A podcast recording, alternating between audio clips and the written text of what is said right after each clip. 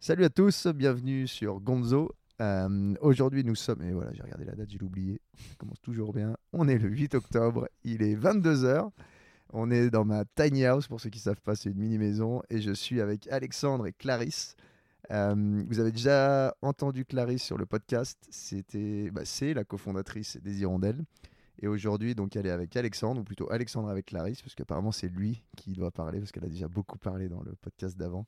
Et on va parler voyage, parce qu'ils ont voyagé pendant plus d'un an, plus d'un an, Oui. plus d'un an en tandem de Annecy à Singapour et après le bateau, tout ça. Donc on va parler de ça sur ce podcast. Salut Alex, salut Clarisse. Est-ce que vous pouvez vous présenter, s'il vous plaît? Salut Drieux, Oh, bon, on est content d'être là. Euh, donc Alexandre, j'ai 36 ans depuis le mois de septembre. Euh, je suis ingénieur en informatique, ça fait quelques années que je suis sur Annecy. Et voilà, je suis euh, amateur de sport de glisse et de nature et de cyclotourisme depuis quelques années. Bon, on n'a pas énormément de, de voyages à notre compteur, mais on a pas mal de kilomètres du coup. Ouais, c'est ce que j'allais dire, pas beaucoup de voyages. C'est comme moi pour la moto, j'ai pas, pas beaucoup de voyages, mais pas mal de kilomètres. Ok, et Clarisse alors? Ah oui, alors, ils ont un micro pour deux, parce que je suis pas encore, faut que je m'équipe, faut que je m'équipe d'un troisième micro. Donc vas-y Clarisse. Euh, du coup, euh, bah, salut, bonsoir, merci de nous recevoir dans cette superbe tiny house. Euh, je suis Clarisse, j'ai 30 ans depuis le mois d'août et je suis revenue de ce fabuleux voyage à vélo avec Alex il y a quelques mois, bientôt six mois. Voilà, c'était pas mon idée, c'était son idée. C'est aussi pour ça que c'est lui qui va beaucoup parler sur ce podcast. Mais en tout cas, je, je regrette en aucun cas euh, de, de l'avoir suivi et de lui avoir dit euh, oui. Voilà, parce que ah oui, il y a tout, euh, il y a tout. Moi, je connais un peu, mais on va raconter tout ça. Alors, Alex, c'est quoi cette Parce que donc c'est ton idée. Ouais. Pourquoi? Alors, Pourquoi ce voyage? C'est mon idée parce que ça fait, euh, ça faisait une dizaine d'années que j'avais envie de faire ce voyage. Ah bah attends, attends, attends, avant. Excuse-moi. Vous vous connaissez depuis quand? Euh, on se connaît depuis 6 ans. 6 ans. Quand Donc on est c'est important. Voilà. on- Ça fait 6 ans que vous êtes en Quand couple. on est parti, ça faisait Voilà. 4 ans et demi Hmm. qu'on était en couple. Ok, donc ton idée, elle date de 10 Elle ans. date de 10 ans. Donc ouais. avant que tu rencontres Clarisse, Ouais, que c'est important avant. si on Ouais, veut situer le. Donc, euh, donc il y a 10 ans, donc en- entre 2006 et 2008, j'ai passé une année en Nouvelle-Zélande en visa vacances-travail, comme euh, pas mal de gens. Et j'ai rencontré euh, un Français, un certain Philippe Koum, qui était venu en vélo euh, depuis la France avec euh, trois amis euh, en faisant un voyage. Donc c'était à la rencontre du rugby, en gros de, de Ah ouais. Paris jusqu'à l'Eden Park de Auckland. Ah, pour la Coupe du Monde, non? Il y avait la Coupe non, du non, Monde? pour. Ah non, la Coupe du Monde, non, c'est bien plus récent, ouais. C'était après, ouais. Ouais. Et non, il se trouve que la Coupe du Monde à ce moment-là était en France. Quand Il on a bien choisi son thème. Mais voilà, et donc ce voyage qu'ils avaient nommé Vélo Valley, hein, à la Ouh. rencontre du rugby, pas mal. hein. Euh, voilà, ça m'a quand j'ai rencontré ce, gars- ce gars-là et qu'il m'a parlé de son truc, je me suis dit waouh. Et en- bon, on est devenus assez amis euh, là-bas. Parce que lui est resté là-bas? Il est Ouais, resté il est- après un petit peu de temps là-bas? ouais. Pour tout le moment où j'y étais, il est resté en fait. euh, en fait, il était sur une, une idée de tour du monde avec un, une grosse arrêt en Nouvelle-Zélande. Il a dû y passer deux ans. Et après, il a continué un petit peu en Amérique du Sud. Mais du coup, voilà, dès qu'il m'a bon, raconté, montré des images, etc., je me suis dit, ok, je crois que j'ai envie de faire ça.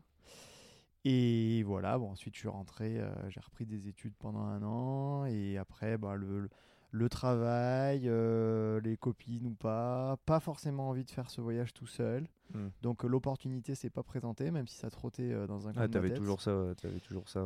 Et voilà, et puis je me suis mis à lire énormément de littérature sur le, des voyageurs, alors les Sylvain Tesson, Alexandre Ah. Poussin, Ouais. Bernard Olivier qui a fait une longue marche, plein de choses sur la route de la soie, tout ça. Donc euh, bon, j'ai baigné dedans pendant 10 ans. hein, j'étais prêt, je ah, savais. ouais, tu t'es bien chauffé. Ouais, Quoi. ouais, j'étais, j'étais chaud et j'étais, euh, j'étais prêt et je savais euh, déjà beaucoup de choses. Ah ouais, ouais là, tu t'avais déjà fait genre, euh, tu t'es vraiment renseigné sur ce, qui peut, ce que tu pouvais faire, les pays. Voilà, euh, bah, en lisant des blogs, en lisant Ouais. des livres, puisque finalement, euh, ces livres-là, là, que je disais, euh, c'est des gens qui font des voyages euh, comme on a fait finalement. Et, Mm. Et qui le racontent très bien. et qui le racontent très bien, et que finalement, bah, il y a beaucoup d'endroits qui sont un peu immuables. hein, euh, Mm. En tout cas, sur les dernières années, ils n'ont pas forcément trop changé. En tout cas, l'histoire des endroits, etc. Et euh, bon, la géopolitique a un peu changé, hein, forcément. Ouais. Et, et voilà, donc je baignais dedans à fond, j'étais hyper près dans ma tête. Et, euh, Et on a la chance donc d'avoir un ami euh, qui a acheté un tandem euh, sur le bon coin, un truc euh, pas cher. Il nous a dit ah j'ai acheté un tandem, c'est rigolo, vous devriez Parce que là, essayer. attends, attends, parce que pareil, moi, j'ai- là, tu, tu racontes très bien, mais donc, tu te retrouves avec Clarisse. Oui oui Donc, d'accord. vous Oui, non, mais partagez. justement. Voilà, mais oui. Non mais Donc ça là- va venir. Ok, vas-y, vas-y. vas-y, Parce que alors. donc on se rencontre Ah. avec Clarisse, mais bon bah ce voyage je l'ai dans un coin de ma tête, mais sans spécialement euh, y repenser. euh, Il y a d'autres choses, euh, il y a d'autres choses au quotidien. hein. Puis bon bah il y a construire une relation, hein, c'est le démarrage, tout ça. Bon, on s'est rencontrés à, mes- à mes 30 ans. Euh, on s'est vraiment rencontrés à mes 30 ans, à l'anniversaire de mes 30 ans, à, à ma grosse fête. Tu devais être bien. C'était mon, cadeau de 30 ans. et, euh, et du coup, donc notre ami commun qu'on s'est fait, que moi j'avais avant. Bref, a, donc a, loué- a acheté un tandem. Il nous a dit vous devriez, vous devriez essayer. On a, on a fait un petit tour dans le Luberon. hein, on a fait le tour du Luberon. euh, parce c'est quand, ça? Donc en de fou. Alors attends, on est sorti ensemble en 2013. Ça devait être 2014 ou 2015. je Ouais, direct, plus. vous faites quand même une petite, euh, petite Mais- excursion en vélo, quoi. Ouais, mais c'était 4 jours là, un petit truc euh, en fait. euh, En tandem. En tandem. Donc notre ami il habitait à Aix-en-Provence, donc on était, on a dit bah, Luberon à vélo qui est un itinéraire euh, balisé. euh, tu trouves, euh, tu trouves ça sur internet, c'est super d'ailleurs, hein, je vous conseille. Comme, comme, comme, comme premier pas dans le vélo, c'est trop bien. Et donc on a fait ce petit tour et, on a adoré. C'était vraiment vraiment cool. On a bien aimé l'ambiance. euh, le bon le en plus hein, c'est quand même un très beau coin de France.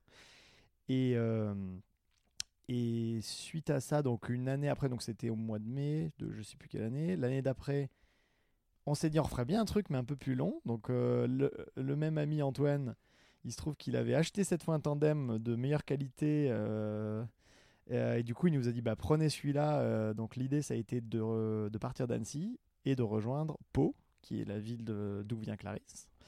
Et donc, on a fait un petit euh, Annecy-Pau à travers la France. Ça fait En- combien de bornes ça? ça- bah, on a fait 1200 bornes Ah ouais, ça fait déjà. en 12 jours. Ah ouais, vous roulez quand même. Voilà, on avait calculé pour pas faire trop de dénivelé. On a évité les Cévennes, on est un peu passé au sud. Super sympa. Bon, voilà, alors là, on était complètement convaincus. On a dit, ok, c'est vraiment génial. Et alors, le retour euh, au travail après 10 jours de vélo, ça a été un peu la déprime. Bon, moi, je fais de l'informatique, j'ai dit. Donc, je suis assis sur ma chaise. Et j'ai fait la petite dépression euh, post, euh, post-période sportive et dehors. C'est-à-dire, euh, je me suis sur ma chaise et peut-être le corps aussi, il comprend pas trop ce qui lui arrive. Ouais. C'est fou Donc ça même. euh, j'ai eu besoin de me raccrocher à quelque chose. Et en fait, je me suis dit, bon, je crois qu'il faut qu'on refasse un voyage et il faut qu'on fasse un vrai voyage. Vu que j'avais mon petit, ma petite idée dans la tête depuis 10 ans, c'est revenu. Et donc, euh, et donc j'ai demandé à Clarisse si elle voulait partir en voyage. Donc je lui ai fait une demande en voyage. C'était le, le nom de votre blog, Voilà. c'est ça. ouais. Du coup, on en a appelé le blog comme ça pendant le voyage. Et du coup, ben, Elle a dit oui, euh, alors, Elle a je dit suppose. rapidement oui. hein. Elle n'a pas eu trop besoin de, de réfléchir vu qu'elle était convaincue par le tandem, même si euh, aller dans les pays en question euh, sur notre trajet entre France et Singapour, c'était pas franchement son rêve à la base et ça lui fait un petit peu peur. Elle aurait plus été Amérique du Sud, Clarisse, euh, comme premier voyage, mais bon. J'ai demandé d'abord, alors j'ai primauté sur le, sur, sur le choix de l'itinéraire. Et T'as choisi la lune de miel. voilà. le test, c'était le test, oui. On a eu la question beaucoup pendant le voyage. Euh, Est-ce que c'est une lune de miel? Non, c'est le test. donc, euh, donc voilà, et ben après, euh, ça s'est vite enchaîné. hein. Euh, je pense qu'on était. Donc on est parti. Ouais. Ah, il y a Clarisse qui prend le micro. Ouais, en fait, euh, je voulais préciser un truc. Euh, tu vois, quand euh, tu. On a, on a... Avant d'accepter de faire ce grand voyage, en fait, ce qui m'a convaincu, c'était d'avoir fait des tests sur des petits Mm. et, euh, et que, en fait, c'est très accessible. C'était pas du tout aussi difficile que ce que j'imaginais. C'était même beaucoup plus agréable. On, est- on avait réussi à peu près à partir léger. Euh, on a fait, on y est allé petit à petit et crescendo. On n'a pas fait un Mm. truc de warrior.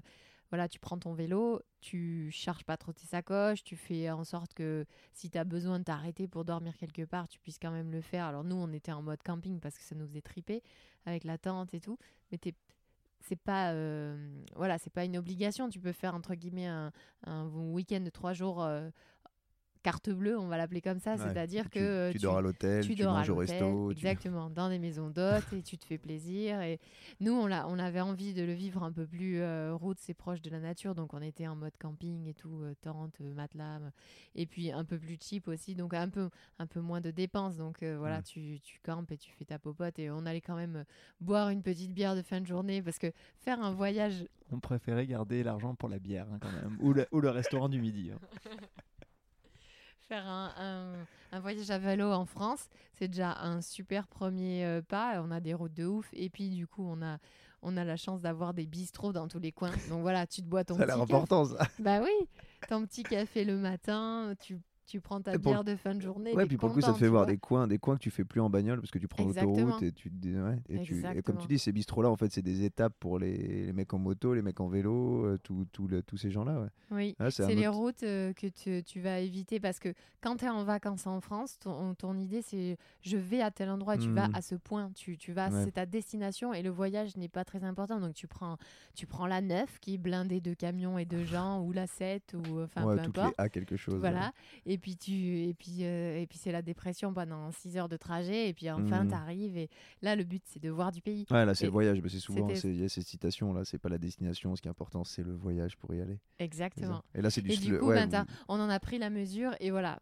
Ce qui m'a convaincu de dire oui, c'était notamment Mhm. euh, ce, ce truc de se dire c'est pas si c'était pas si difficile. Pardon, c'était pas si difficile que ça. Mais en plus de ça, on est parti le première fois 4 jours, on a eu l'impression d'en partir 10. La fois où Mhm. on en a fait 10, on a l'impression d'être parti 3 semaines. Donc on s'est t'as- ça te rallonge, ça passe. Parce que normalement, quand ça se passe bien, t'as l'impression que ça se raccourcit, mais là, vous avez l'impression de faire tellement de choses. c'est ça. C'est ça que Tes le voyage est tellement. ouais. beaucoup plus longues et Mhm. tu as tout qui est plus intense en fait. Donc du coup, tu as Mhm. vraiment l'impression de vivre quelque part. Et donc forcément, bah, ça, ça donne envie quoi. Ouais. Et alors, euh, un des deux, mais parce que dans ton projet, tu c'était ton voyage tout seul. Tu vois, tu devais, tu, ou non, tu voulais pas le faire tout seul, mais tu pars avec quelqu'un d'autre éventuellement. Mais là, de partir en tandem, comment ça se passe? Parce que moi, c'est le truc. Je me dis, tu vois, si je dois partir en tandem avec quelqu'un. putain, Faut, alors, soit faut arriver à apprécier les moments de silence, soit faut avoir beaucoup de choses à se dire, soit comment ça se passe quand vous êtes sur le tandem? Pendant ces quelques jours, et puis Bah, après, en- pendant, après on parlera du voyage, mais Ouais, pendant ces quelques jours, bah ça se passe bah en comment fait, ça se passe super euh, normalement. Enfin, bon, nous, on, on adore être ensemble. Donc, euh, donc, être sur le même vélo, c'est être tout le temps ensemble. C'est génial. Bon, on n'est pas obligé de se parler tout le temps. hein, euh, mais à la différence. Alors, bon, moi, je voulais faire un voyage en vélo. Je m'étais jamais posé la question du tandem parce que c'est pas le truc qui te vient le premier à l'idée. Et puis, de toute Mhm. façon, quand tu penses à un voyage euh, déjà euh, tout seul, tu te dis pas, je vais le Ouais, faire en bah tandem. sûr. Euh, avec un copain, tu as moins de chances de le faire en tandem. Mm. Euh, mais en fait, ça c'est la question c'est même pas posée puisque pas mal de gens nous demandent mais pourquoi vous avez choisi de partir en tandem et pas en vélo? Vous avez c'est plus facile, euh, c'est autre chose. Et en fait, euh, en fait, la question s'est pas posée. On a essayé, on a essayé le tandem, on a trouvé ça génial. Ouais, parce que c'est. Ah oui, oui, oui, on en parlait. ouais. Et mais euh, mais du coup, qu'est-ce qui se passe sur le vélo en tandem? Bah déjà, donc tu es tout le temps ensemble, tu fais strictement le même voyage. Donc tu as un oiseau qui s'envole, euh, tu Ouais, le vois, les ouais, deux le voient tu, tu peux parler sans te mettre un coup à côté, un coup derrière, attention au véhicule. Tu n'as pas besoin de crier d'ailleurs hein, pour te Mhm. parler. En général, tu t'entends plutôt bien. Euh, c'est un côté très pratique, hein, soyons pragmatiques, hein, mais euh, il y, en C'est a- il y, y il y en a un qui peut regarder le GPS et l'autre qui conduit. Ça, ça marche super bien. Ah ouais. Ou, qui Ouais, fait la- ou, un qui tend le bras et l'autre il a pas besoin de lâcher le guidon. Ça marche très très bien. Donc, y Donc, euh, c'est des petits détails. voilà, qui- non, non, ça c'est assez drôle. Mais Il y a Clarisse que- qui fait des grands en- mouvements parce que les gens ne voient pas. mais elle fait- Mais fait la Cla- circulation. voilà, Clarisse fait la circulation derrière le tandem. hein. Donc, euh, bon, pour la petite anecdote, euh, quand on était au Japon, on a fait du vélo avec un japonais qui nous a hébergés et il a vu Clarisse tendre le bras à ma place euh, dans un virage. Il a dit euh. I want a Clarisse as well on my bike. C'était assez drôle. Mais voilà, en fait, il y a. Et parce que ça, c'est parce que votre pote, il, bah, ton pote, là, il vous a filé un tandem, sinon, Ouais. sinon tu Mais peut-être qu'on n'aurait jamais essayé. Bah, c'est ça. C'est Ah non, non, mais- tu vois, le- les, les petits détails, quoi. Ouais, les petits détails qui. Mais sinon, on- on- ça a été un- un- un- une situation win-win avec cette personne. euh. Euh, parce que donc lui, il nous a fait euh, essayer le tandem, mais du fait qu'ensuite on parte en voyage et que notamment je demande un congé euh, long terme, il a fait la même chose en fait. Ah Sinon, il aurait jamais osé le faire. D'accord. Et du coup, il est aussi parti en voyage avec sa copine euh, en même moment que nous, à un mois d'écart. En euh, tandem. En tandem, ouais. Ah ouais. Donc, euh, donc voilà. Et en fait, le, le- ça peut rebuter certaines personnes, mais en fait, quand tu te rends compte que tu as essayé, que tu as aimé, tu te rends compte, tu, tu rencontres d'autres gens qui font du tandem, et en fait, euh, tous ces gens-là euh, ne jurent que par le tandem, entre guillemets. c'est, une secte. c'est- ouais, mais ça a vraiment quelque chose. C'est vraiment ce côté partage que tu as à deux. Alors, bien sûr, ça peut présenter euh, certaines euh, inquiétudes à des gens qui disent euh, Mais moi, je me vois pas passer tout mon temps. Ah, c'est ça. Mais bon, en même temps, bon, bah, nous, on est partis quand même pour passer notre vie ensemble. Alors, on se dit Si Ouais, on peut ouais. pas passer euh, tout Ouais, notre mais temps tu vois, sur un t'as vélo, toujours des. euh, quand quand t'as envie de te retrouver tout seul. bah. Tu, bon, en soi, tu peux, t'es pas obligé de pédaler pendant ce moment-là. Tu peux, tu peux, tu peux pas oui, oui, profiter d'une oui. après-midi. Non, c'est de- ça, ouais. Non, ouais. Non, mais il y avait de des temps morts comme ça. Il y avait des, des, des temps morts. C'est un grand mot, mais tu vois, des, des moments où. vous- Ouais, mais en fait, on est restés ensemble. Ouais, c'est fou ça. Ouais, parce que moi, j'ai un pote qui est parti euh, un peu longtemps. Il disait que des fois, il y avait des moments où ils avaient besoin d'être tout seuls, plus ou moins, et puis ils s'accordaient ces temps-là où ils allaient se balader un peu de chacun de leur côté. Vous, il n'y a pas eu ce besoin-là En- Parce que vous êtes parti combien de temps en tout? Ah, 14, 14 mois. 14 Bon, mois, ouais. Clarisse, à la fin, euh, oui, elle avait un peu, elle avait un peu besoin, de, parce qu'elle est beaucoup plus. euh, elle a plus besoin d'être toute seule que moi. Elle est plus intériorisée que. Que- Enfin, intravertie, comme on dit plutôt. C'est pour ça qu'il a le Euh, micro. intravertie que, et moi extravertie. Donc, elle, elle a besoin de se ressourcer, elle a besoin d'être seule. Moi, j'ai plutôt besoin des autres pour me ressourcer. Donc, euh, donc à la fin, elle avait un peu besoin d'être toute seule. c'est ça. Parce que t'as le. Mais en soi, elle n'a pas non plus cherché à l'être pendant tout le voyage. Euh, Ouais, Et à la fin, oui, ça lui pesait un petit peu. Mais, euh, mais bon, on aurait très bien pu s'arrêter quelque part et être un peu Mhm. séparés pendant un moment et ça aurait, ça aurait tout à fait. Non, parce que je pense que c'est- une des craintes, je pense aussi, des gens qui partent. Tu vois, quand tu pars à deux, tu dis, t'es vraiment 24-24, tu connais toutes les galères, tous les trucs, ça peut être un peu.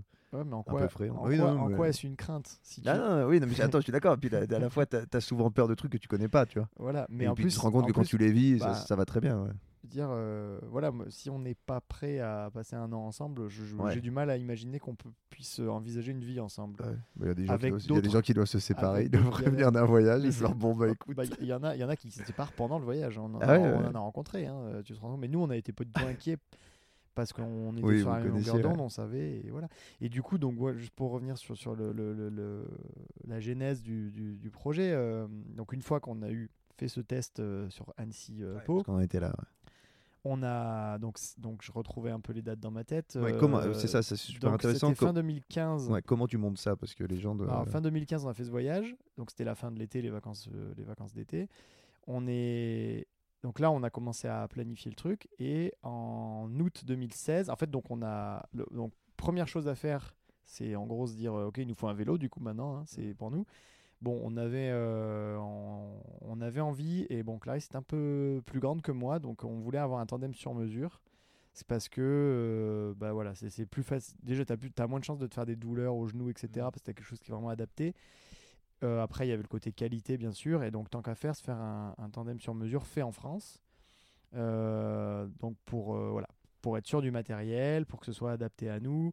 Et bon, c'est pas- c'est loin d'être les tandems les moins chers, mais euh, bon, on avait un petit peu de, de budget et, et voilà, on s'est permis euh, de faire ça. Donc, on a, j'ai un peu fait un benchmark euh, de ce qu'il y avait et j'ai trouvé qu'il y avait une marque à Valence, donc pas très loin d'ici, euh, qui s'appelle Vagabond, qui fait des, des vélos, des cadres de vélos, hein, autant des, des randonneuses, des, des vélos de voyage et des tandems.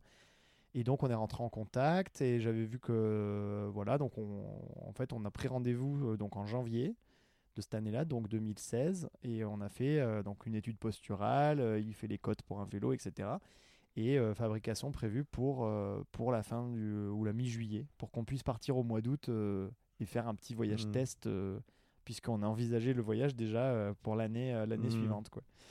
Ça, Donc, juste pour ceux euh, qui connaissent pas trop le vélo, mais c'est hyper. imp- Ça peut paraître euh, un luxe de se faire un vélo sur mesure, mais sachant que tu vas faire euh, des centaines de kilomètres tous les jours, si tu te commences à avoir un vélo qui est mal réglé, ton, t'as un genou qui part en sucette, t'as une tendinite, Voilà. t'as machin, t'as la cheville qui part, et là c'est fini. Et, et en Donc fait, là, ils font une étude posturale, ils font le vélo en fonction Voilà. de votre étude posturale. Ça, c'est- fait. ça te permet d'être vraiment. Vous avez bon, aucun après, problème, aucun pépin physique bah, euh, Dû à la posture, pas trop quoi. Pas vraiment non. Ouais. Mais Ouais. voilà, après, c'est pas du tout indispensable. Beaucoup de gens partent avec des vélos Mm. du commerce. Je pense sur un tandem, c'est plus complexe. Et alors, en plus, il se trouve que quand tu regardes comment est fait un tandem, tu vois souvent la place arrière qui est un peu, un peu plus petite que la place avant. D'accord. Et Clarisse étant plus grande et étant partie pour être plutôt à l'arrière du vélo, Mm. euh, et ben du coup, c'était bien pour elle qu'elle ait, un, Ouais, qu'elle ait ouais. un tandem un peu plus grand. Et effectivement, notre tandem, il est, en regardant les cotes par rapport à des tandems du commerce, il est un petit peu plus long. Mm. Pour pas grand chose, mais ça fait une différence. Ah bah, Et, euh, et voilà, et, hein, le vélo, des fois. et puis, bah, tu, du coup, tu as, un service euh, après-vente, vraiment, etc. Donc, euh, puis c'est une... c'était un plaisir, c'était une belle pièce qu'on s'est fait faire et Que euh, vous et avez encore. et, et qu'on a encore et qu'on va garder et qui est à notre taille. euh, c'est c'est la, la, la bague de, de fiançailles qui va avec la demande en voyage quoi. C'est maintenant je peux plus changer de copine. On a un vélo pour euh, notre taille à tous Sur les mesure. Donc euh, donc voilà. Et donc tu fais le, vous faites, bah, vous faites faire le vélo. Donc on se fait faire le vélo. euh, donc euh, il est il, donc il est prévu pour être fait pour le mois de juillet donc 2016. Entre temps donc euh, bon là on est sûr sûr de partir. Donc euh, on a calculé on fait le calcul de euh, bon l'idée l'idée était donc dès le début d'aller en, en fait de retourner en Nouvelle-Zélande pour moi pour d'y aller pour Mhm. la première fois pour Clarisse et donc euh, d'y aller avec le- la, la- la plus longue partie possible en vélo. Et on s'est dit bon ben on va aller jusqu'à Singapour. Après il est fort probable qu'on prenne l'avion Euh, donc voilà et donc on a fait tout un calcul des, des saisons euh, en fonction des pays alors euh, imaginez est-ce qu'on est-ce qu'on va dans Nouvelle-Zélande et on rentre en vélo? Est-ce qu'on part de France et on va en Nouvelle-Zélande en Ouais. vélo hein, Ah la sens ah ou oui, l'autre. je- ouais. pas la même date de départ dans ces cas-là j'ai fait un petit fichier avec des pays des, sé- des, des périodes et des couleurs en gros, vert, c'était bien. Rouge, fallait pas y être. Bon, il y avait rien de vert sur notre carte, mais il y avait rien de rouge non plus. Donc euh, le, le meilleur, on a trouvé la, la meilleure fenêtre en fait hein, euh, pour arriver à. En gros, les, les grandes questions, c'est bon, bah, le plein hiver en Europe, c'est pas hyper drôle. Euh, le plein été en Asie, en, au Moyen-Orient, donc on pensait passer déjà par l'Iran, tout ça. Bah, T'as pas envie d'être en plein été parce que c'est désertique. Ouais, Ensuite, les pays hein. euh, d'Asie centrale euh, qui sont plus en altitude, de Tadjikistan, Kirghizistan, t'as pas, faut y être en été justement. Mhm. Et ensuite, il y a l'Asie du Sud-Est où faut y être euh, après la mousson. Donc voilà, Ouais, c'est un peu sacré les- casse-tête, Ouais, c'est un peu compliqué. Et donc du coup, ben, la fenêtre de tir, c'était de partir, euh, de partir en mars, on s'est dit. Il y a pas mal de gens qui partent en avril, euh, qui partent Mhm. dans ces destinations-là. Bon, nous partir en mars et pour arriver, si possible, à Singapour avant le Nouvel An, parce qu'il se trouve que j'avais un ami là-bas, donc c'était un peu l'occasion euh, de se dire on fait le Nouvel An là-bas ensemble, ça peut être super. Et donc, ben, on, a fait notre vélo en janvier, on se retrouve au mois de mars, on prévoit de partir un an après. Du coup, euh, bah, c'était le bon moment pour euh, en parler au travail et, euh, et se dire, ben, si je les préviens un an avant, peut-être qu'ils voudront bien me laisser partir et revenir. Donc ça s'est bien passé. Bon, j'étais quand même prêt à démissionner parce que ça faisait six ans que j'étais dans ce poste Mhm. et c'était plus important pour moi de faire ce voyage que de Mhm. garder ce poste. Donc, euh, donc voilà, Clarisse, euh, elle, elle était euh, en freelance, donc elle faisait un peu, un peu ce qu'elle voulait. Alors, il se trouve que son projet des hirondelles est né en même temps, mais bon, ça a été le deal dès le début. hein, Ouais, de dire, bon, les filles, je veux bien m'associer, mais j'ai quand même un projet vélo pour l'an prochain et je vais le un faire. hein. petit, petit projet vélo. Et voilà, et du coup l'été on a récupéré notre tandem, on a fait un voyage de test cette fois avec plutôt que de la montagne pour voir comment ça se passait. Donc on est parti, on a retourné dans nos chères Pyrénées. Euh, on est parti de Pau et on allait jusqu'à jusqu'à Saint-Jean-de-Luz, hein, jusqu'à l'océan et revenu. Donc l'aller par les montagnes, le retour par le Piémont. Et avec euh, donc beaucoup de dénivelé sur euh, une petite dizaine de jours. Et, voilà, et bon, bah, on était avec notre vélo cette fois. on l'a étraîné et, on a vu que, ça nous plaisait bien et qu'en plus on était bien super confort dessus. Quoi. Donc, voilà, tout était parti. Là, il nous restait, Donc, il nous restait six mois. Et, Six mois, ouais.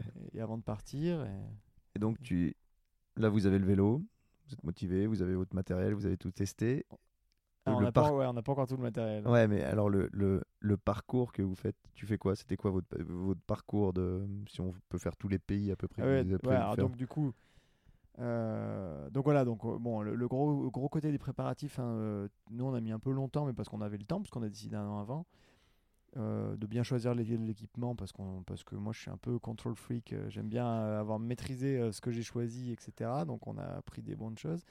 Et, euh, et de vraiment choisir en fonction des pays. En fait, les complexités, c'est les, les frontières. Toutes les Mm. frontières ne sont pas ouvertes. hein. Bon, tu es le premier à le savoir. Ouais.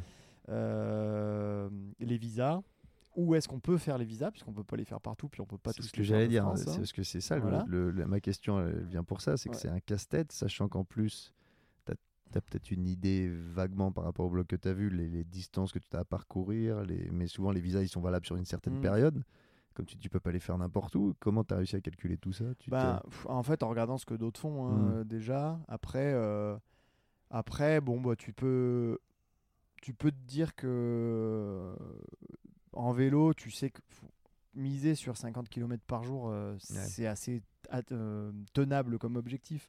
En fait, on avait un peu fait le calcul. C'est bon, j'avais fait un calcul grosso modo avec euh, avec euh, avec Google Maps, pays par pays, avec à peu près les routes, parce que bon, tu vois à peu près où les gens habituellement passent. Et j'avais estimé un France-Singapour euh, à peu près euh, à, à 15 000 km. Et donc, on avait 300 jours. hein. Si on part au début mars, on arrive fin décembre. Donc, ça fait 50 km par jour. Ouais, ok. Et bon, on s'est dit, ok, c'est tenable. Puis, sachant qu'on n'était pas hermétique à prendre des transports en commun, euh, train, bus. euh, Ouais, vous besoin. étiez pas dans le truc où on fait tout en vélo. Voilà, euh, le non. but, non, c'était.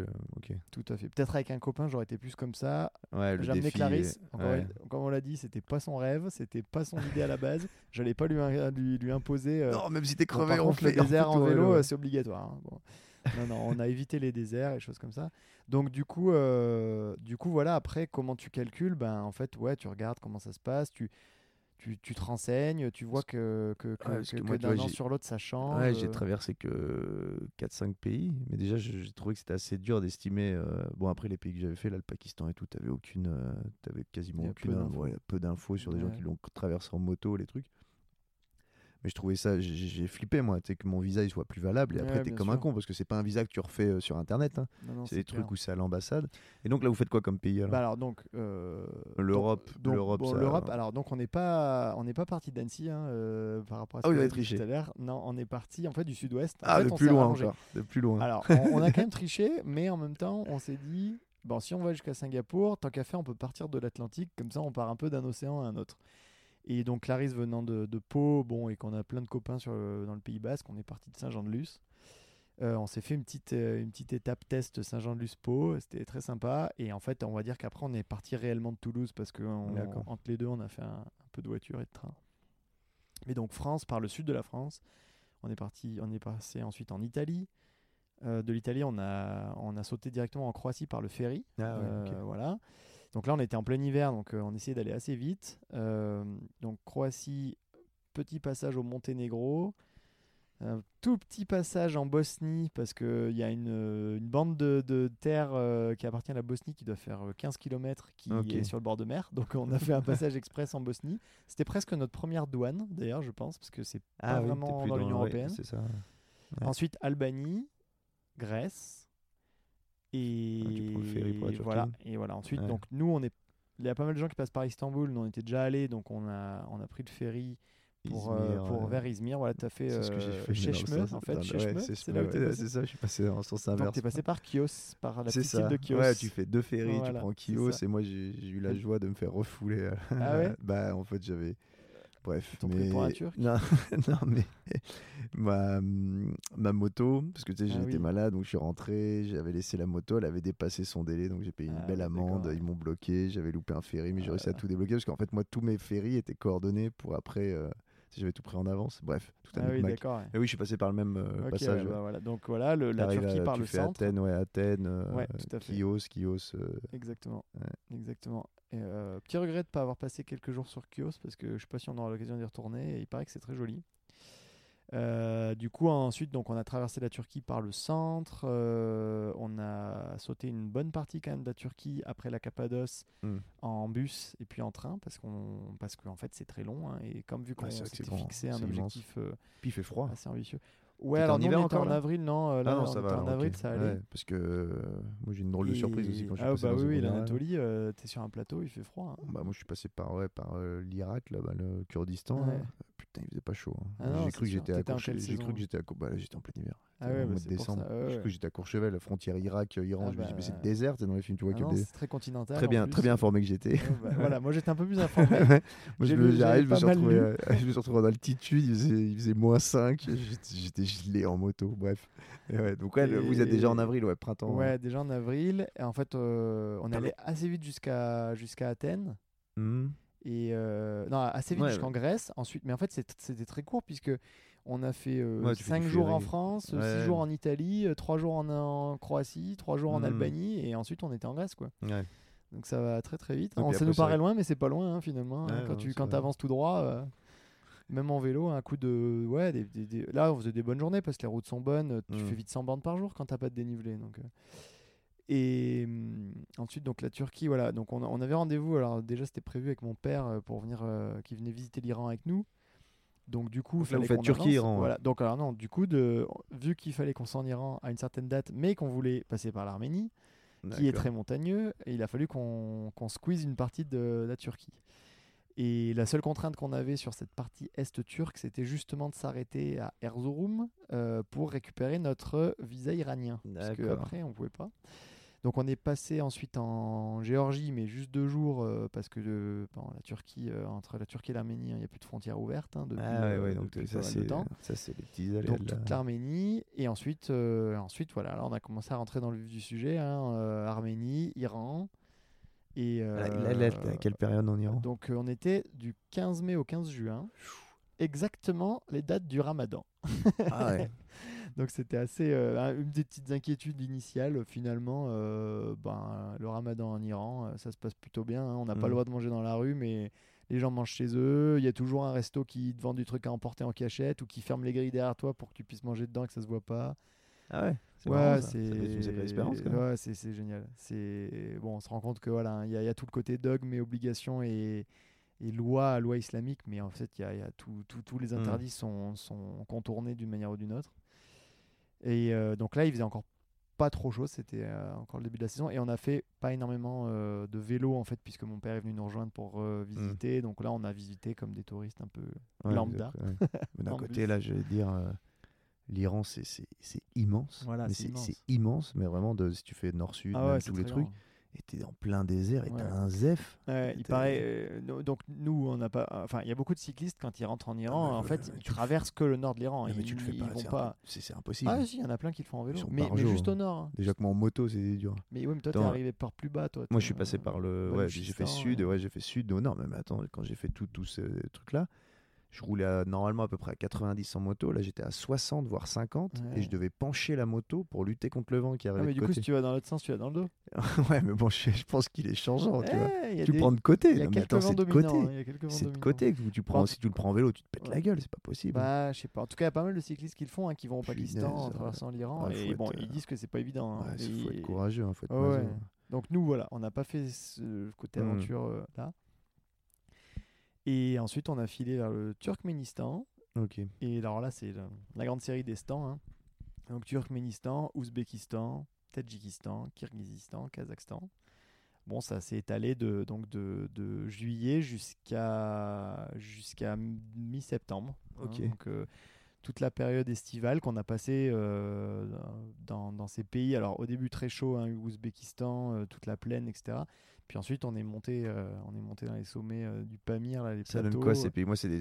Il Ouais, faut que je les fasse, un de ces quatre, parce que c'est ça, c'est un Ah des- bah en moto tu peux euh, vas-y hein. on a croisé beaucoup de motos hein. Ouais. c'est euh, bah non c'est génial c'est c'est la rencontre euh, du monde russe et du monde Mm. musulman hein, puisque c'était Mm. des anciens pays soviétiques et mais ils sont musulmans donc euh, c'est la prière mais les cuites à la vodka donc ça donne un contraste euh, assez saisissant les gens sont extrêmement accueillants, extrêmement faciles d'accès. Ils viennent tout le temps te parler. Euh, Il y a un très beau. Moi, je trouve que c'est. euh, bah, ils représentent le beau côté de l'islam, hein, ces gens-là. Mm. Tout le côté accueil. Bon, tu, tu sais que dans l'islam, hein, ouais, accueillir le voyageur, c'est Ouais. dans, les, dans les bonnes actions. Ah, moi, ça, ça a et été, ça a été le truc le plus fou qui m'est arrivé au Pakistan. Voilà, en, Iran, déjà, au Pakistan, ça a été incroyable. Et là, dans- bon, tu l'as dans tous ces pays-là, Mm. finalement. Et, Puis en plus, c'est hyper, c'est encore très peu touristique. Quoi. C'est assez tu peu touristique. Tu ouais. vois les cyclistes et puis les motards, et puis Ouais. euh, aussi les mecs en 4x4, mais t'as quand même pas. Ah non, bah c'est pas c'est pas l'affluence qu'on peut connaître dans d'autres sites. Après, euh, bah ça a tendance à, à s'ouvrir. hein. Le Mm. le- l'Ouzbékistan, donc avec des, des magnifiques euh, des magnifiques villes comme Samarkand ou Bou- Bukhara ou Riva, donc ou Kiva ou Bukhara selon comment on prononce, mais normalement le KH ça se dit. Euh, c'est les villes des mille et une nuits, hein. c'est des villes avec Ouais. des, des dômes bleus, des, Ça, des trucs incroyables, et donc c'est quand même assez touristique. Nous, il y avait très très peu de touristes. Mais euh, donc, je crois que depuis six mois, ils ont, euh, ils ont autorisé, euh, bah, notamment les Français, on peut y aller sans visa maintenant. D'accord. Ouais, c'est quand ça même pour change- développer le ouais, tourisme. Ça change énormément ça. Et voilà, après le Kyrgyzstan, il y a beaucoup de gens qui viennent quand même faire des treks, des treks à cheval, Mm. etc. Là, nous, c'était le plein été, donc on a quand même rencontré beaucoup d'Européens Mm. qui étaient en, grand, en Et les- vacances scolaires et qui Les venaient, hein. paysages, au-delà des, au-delà de l'architecture et des, Voilà, tu vois, alors- du croisement des civilisations, si on peut dire. Ouais, Les paysages, ça doit être, Alors, ça doit être bluffant un peu. c'est très beau. Bon, alors l'Ouzbékistan, euh, dans les parties qu'on a vues, nous, c'est quand même très désertique et très plat. Mm. Euh, Les villes étaient surtout le- la partie intéressante, donc on a sauté une grande partie en train. euh, parce qu'aussi c'est hyper désertique, hein, la partie ouest euh, de, du, du- de l'Ouzbékistan, dès que tu te rapproches de, de la mer Caspienne, c'est vraiment vraiment le désert. Donc, euh, voilà, et, et- et Turkménistan aussi, hein, on, a fait un, on a fait un bout en train, mais je raconterai après, parce qu'il y a une petite anecdote sympa. Euh, et donc euh, ensuite, par contre, bah, effectivement, le Tadjikistan, les paysages le- du Pamir hein, et de, de cette route qui est hyper connue des cyclistes qui s'appelle la Pamir Highway. Alors Ah oui, pas exact. highway euh, pour autoroute, mais Ouais. pour euh, route haute. Donc qui a été une route construite par les Russes pour aller de la Chine en gros jusqu'à jusqu'à Ça, c'est, ça, c'est dans quel pays? Tadjikistan. Tadjikistan, c'est là-bas, la Pamir Ouais. Ouais, Ok. ouais. Donc c'est dans la partie est du Tadjikistan. En fait, tu es dans une zone, donc c'est une région un peu autonome Mhm. du Tadjikistan. Et, euh, et donc, euh, là, tu es dans des paysages d'altitude qui sont euh, très austères quand même. hein. C'est, très sec, hein. il n'y a, pas d'arbres, il y a, peu, de- plantes. donc tu es plutôt dans des tons euh, ocre, gris, jaune. voilà, c'est. Faut aimer. Moi perso, j'adore. Clarisse aime un peu moins ce genre d'endroit. Euh, Et là, vous faisiez combien de bornes Bah, T'allais t'allais de quoi de village en village? Tu campais Tu ça, a faisais quoi? tr- ça, bah, ça a varié. Alors, du coup, donc, le Tadjikistan, c'est un peu coupé en deux parties. C'est que tu as une partie où tu es plus bas en altitude et où tu rejoins le début de cette région autonome, là, euh, la région du GBAO. Alors, je m'en rappelle plus trop euh, ce que c'est. Euh, et en donc, avec la capitale qui s'appelle Khorog, Korog.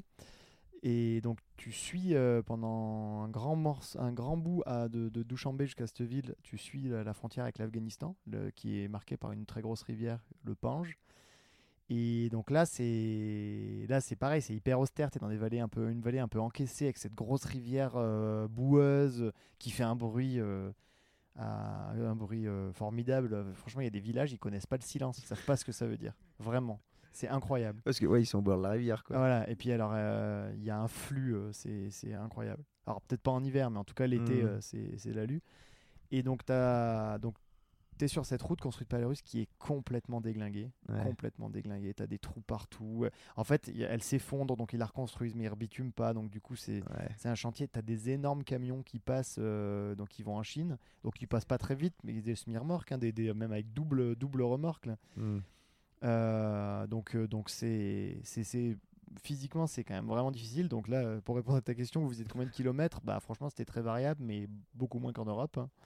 Là, tu fais quand tu fais 40 bornes, t'es quand même rincé, Mais- vraiment. Mais alors, tu dors quoi en tente? Et tu dors en tente, ouais.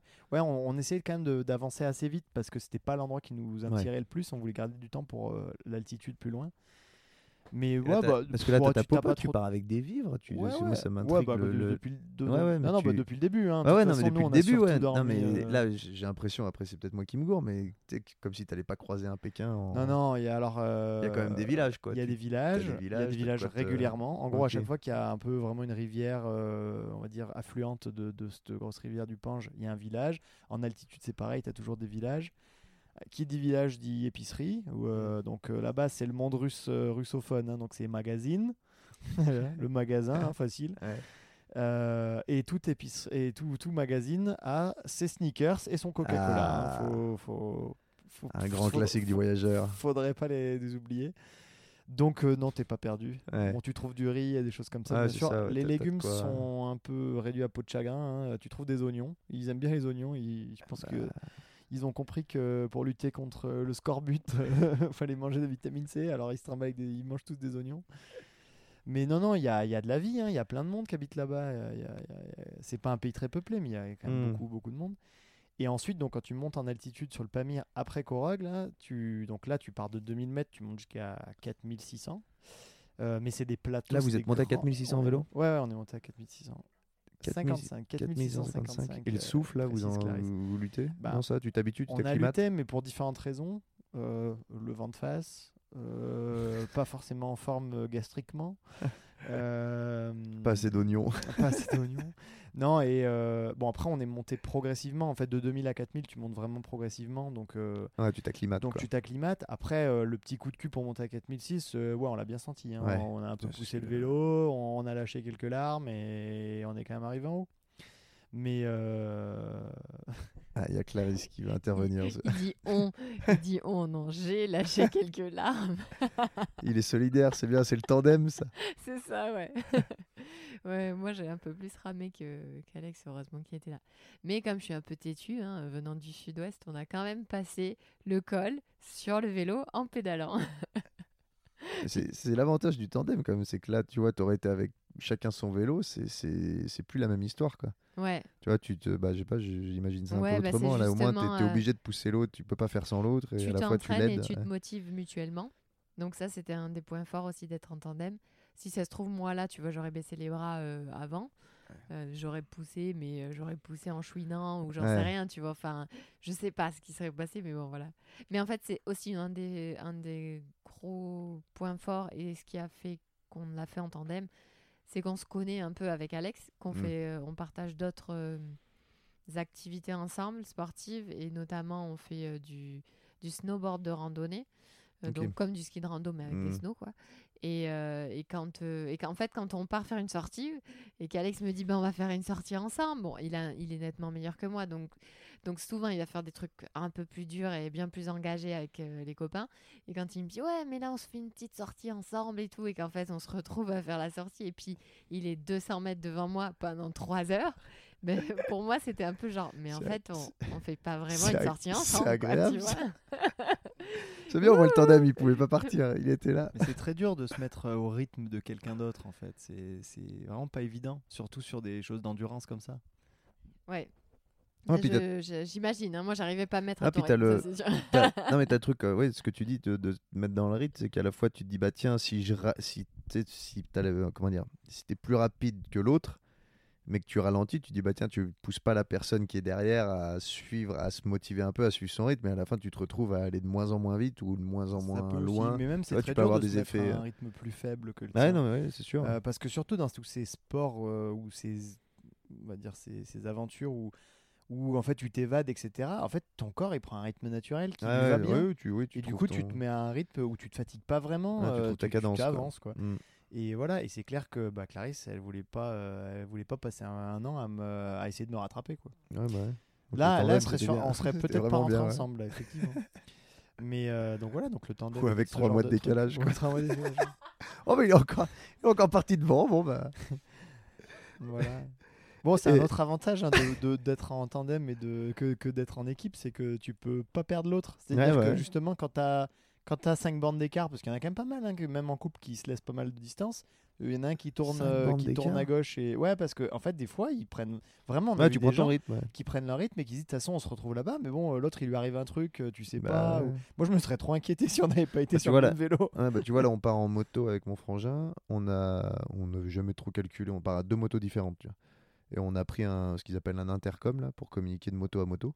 Un truc qui va au moins à 5 km parce que c'est ça en fait. T'en as un qui veut rouler un peu ou même t'en as un qui, tu vois, qui est en train de regarder un truc, je sais pas moi, n'importe quoi. Qui... Et tu te dis, ouais, euh, si le mec il a pris un embranchement que, que t'as pas pris, ou s'il lui arrivait un truc, Ouais, bah, pour retrouver euh, sur 5 km, ouais c'est clair. euh, sachant qu'en bah, en vélo, c'est aussi valable, tu vas déjà assez vite, mais alors en moto, le mec, s'il roule à 90 km/h, tu le revois plus. quoi. T'es Ouais, comme un con, Ah t'as 5 km à 90 km/h. Ah ouais, t'avais ça- déjà deux ouais, encore d'avance. plus vite. ouais. Ouais, voilà, donc tu vois, le... on n'avait pas pensé à ça, et en Ouais, fait, on s'est vite rendu compte, mais ouais, mais en fait, faut qu'on prenne ça, sinon, on va... il suffit que tu te paumes, et t'es comme un. Ouais, puis ça fait les motos, euh, les motos à deux, non, on n'aurait pas trop entre, Ouais, fran- non, c'est entre frangins, c'est c'est moins rigolo, c'est moins rigolo. Mais euh, ouais. Donc, euh, donc Et voilà. êtes- donc, attends, euh, y a- donc Montescol, ben, donc, donc voilà. Donc on était en équipe, hein, donc euh, on, on s'est soutenu. donc euh, donc c'est pour ça que je dis on euh, pour les larmes. hein, mais bon, euh, j'ai poussé le vélo tout seul pendant que Clarisse pleurait. Mais bon. mais bon, elle avait besoin de repos. Moi, j'étais en forme. euh, voilà. euh, puis bon, je l'ai voulu. hein, c'est moi qui l'ai amené là-bas. Mais je- justement, comment vous gériez ça quand il y en a qui avait un coup de moins bien, que ce soit malade, fatigué? Tu te mets, vous... Après, euh, sur, ce, sur notre expérience à nous deux, des coups de moins bien, euh, on va dire que le plus souvent, ça a plutôt été moi. Parce que globalement, Alex, il est plus solide. Euh, peut-être psychologiquement, il est plus solide aussi. Après, ça, c'est euh, autre chose. Mais faut, faut dire que quand tu pars dans l'optique où tu fais un voyage et c'est pas. euh, là, je. je J'accompagnais Alex dans euh, la Mhm. réalisation de son rêve. Donc, j'avais pas. J'ai réellement peu choisi les choses, voire Mhm. pas du tout. Donc, forcément, ça, ça, ça peut avoir une tendance quand tu es dans un moment de doute ou quoi de se dire ouais mais en plus mais qu'est-ce que je fous là Euh, euh, voilà bref. Donc ça ça m'a traversé l'esprit quelques fois hein, quand même. Et, euh, et de lui en vouloir à lui. Et donc bon bref en gros il manquait plus qu'en plus ils me disent ah ouais non mais qu'est-ce qu'on fout là? Alors là je peux te dire qu'il y a tout le monde qui quittait le navire quoi. Donc heureusement il a pas été Mais moi, je l'ai jamais dit. non, bah, c'est ça. Heureusement que tu l'as pas dit. Même dans les moments durs, j'étais bien là. ouais. Ouais, donc en gros, tu as servi de. Ouais, tu, tu servais aussi de. Alex servait quand même de, de leader vu que c'était son, pro... Oui, son voilà, projet à la base. voilà Il a exact. jamais baissé les bras. non, il n'a pas baissé les et- bras, exactement. Et Mm. puis euh, il m'a remotivé. Et donc, euh, donc les coups durs, il y en a eu, euh, mais bon, pas, pas au point de. Voilà. Pas au point d'abandonner. Et donc, on avait ce côté aussi équipe de se motiver l'un l'autre et d'aller de l'avant. quoi. Et donc vous faites. Là, vous êtes. Euh, c'est quoi Tadjikistan, je les confonds toujours ces pays. En tant que je pense que je les aurais pas fait, j'y- arriverais pas. Ouais. Euh, Tadjikistan, donc après, c'est quoi la prochaine Donc étape? voilà, donc le, le Tadjikistan, euh, donc c'était plutôt très haute altitude, mais euh, des routes. rela- Alors une fois qu'on a passé Korog et ce bord de rivière, quand on monte sur le Pamir, la, la route est quand même à peu près meilleure. Il y a moins de passages, il y a quand même des camions. Alors, on n'a jamais vu du goudron qui pouvait se défaire. Mm. le, goudron le plus déformé qu'on ait jamais vu de notre vie. Quoi. Le, le goudron, il fait des vagues, alors parce qu'il se tape des, des températures euh, complètement Ouais. glaciales l'hiver, il se passe des trucs euh, assez drôles. Mais en soi, la route est quand même pas trop mauvaise. On va dire qu'à 70%, elle est, elle est bitumée et en Mm. presque bon état. Donc ça reste, ça reste faisable, même s'il y a quelques passages un peu durs. Et là-bas, le plus dur, ça a été aussi des petits moments de vent de face. Ça- Et notamment pour quitter le pays où euh, on, voit une. Donc on a dormi au bord d'un magnifique lac à 4000 mètres d'altitude, euh, lac Caracol, exceptionnel. Euh, on s'est levé, c'était une super belle journée. On a vu pas mal de vent le soir. euh, on avait bien arrimé la tente et tout. Trop belle journée. On a un peu traîné parce que. Bon, faut savoir que là-bas, chaque petit village a son épicerie, comme on disait, mais chaque petit village a son antenne euh, euh, internet, quoi. Enfin, du coup, tu as du. Edge, euh, de la 2G à peu près partout. Donc, quand tu es un peu coupé du monde et que tu as un peu besoin de remonter le moral, bah, tu es content de- d'envoyer 2-3 WhatsApp Mhm. à, des, à des gens en France. Donc, on a un peu papoté avec des gens, on a traîné. Puis, on n'a pas toujours vu le temps passer. On a, on a commencé à repartir. On, on s'est retrouvé en haut du- d'une vallée. C'était un peu la dernière passage avant la frontière. Magnifique. On est arrivé, on est arrivé dedans. Et là, un vent de face. Mais de malade. La bonne surprise. Ah, on, on avançait à 5 km/h euh, sur le plat, face au vent. C'était moi, je, moi C'est franchement, l'enfer, ça. c'est la première fois où je suis face au vent et où, où, en fait je finis par trouver ça drôle tellement c'était là- c'était scandaleux ce qui se passait quoi. Et, là, tu fais quoi? et Tu fais bah, quoi quand il se bah, passe et ça? bah, tu prends ton mal en patience et tu c'est un peu comme si tu montais un col mais bon sauf que c'est plat. Oh, Bon. Clarisse euh, c'était pas du tout elle était pas du même avis euh, je peux dire que s'il y avait un 4x4 qui passait elle sautait dedans hein. Euh, elle me laissait monter. Il n'y a pas eu de pick-up. Bon, on a fini par arriver à la frontière, tant bien que mal. On a mis un temps pas possible. On est sur les rotules. Il y a Clarisse qui, qui hoche la tête. Ah qui...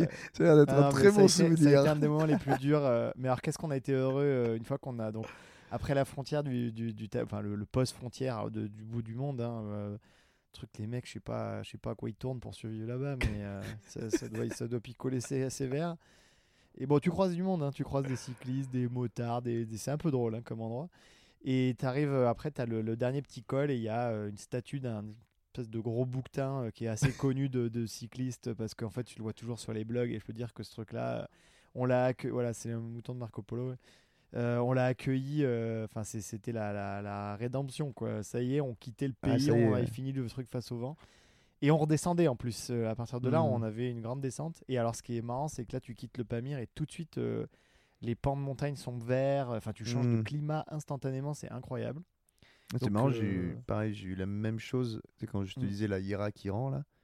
Je me suis retrouvé, j'étais euh, dans la neige euh, et je- en moto, donc j'ai descendu, mais genre en deux secondes, là, tu te retrouves, c'est, Ouais. c'est, il fait 27 degrés. Ouais, bah, c'est clair ouais, limite Les- 30 les deux, degrés, tu te retrouves dans le désert, pas loin du désert et tout. ah ouais, il y a- C'est hallucinant. c'est ce que tu c'est Quand t'as pas l'habitude de c'est ça, ce que tu vois par la terre c'est ce que tu as chance Mhm. de voir par la terre tu vois l'évolution et, du, et de la végétation et des gens et du climat en fait. hein, et l'autre endroit très marquant qu'on a eu comme ça, c'était le le passage de, de l'Arménie à l'Iran, où en fait, euh, en Arménie, on, donc on a fait euh, une succession de, de, up and down euh, pendant deux semaines. Euh, tu montes à 2000, tu descends à 800, tu montes à 2000, tu descends à 800.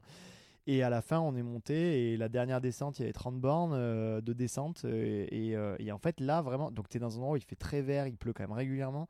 Et tu descends et là, direct, c'est hyper sec. Et en fait, tu es, C'est- aux portes- t'es aux portes de l'Iran et tu as changé de monde. Ouais. Tu as changé de monde. Ça, c'est fou hein, quand tu, tu te dis, mais t'es passé de, ouais, du, du- en très peu de temps, en fait, Ouais. en super peu de temps. Ouais, bah, c'est un peu bon. Mine de rien, on l'a quand même vers chez nous. hein. Tu passes les Pyrénées d'un côté à l'autre, ça change tout. hein.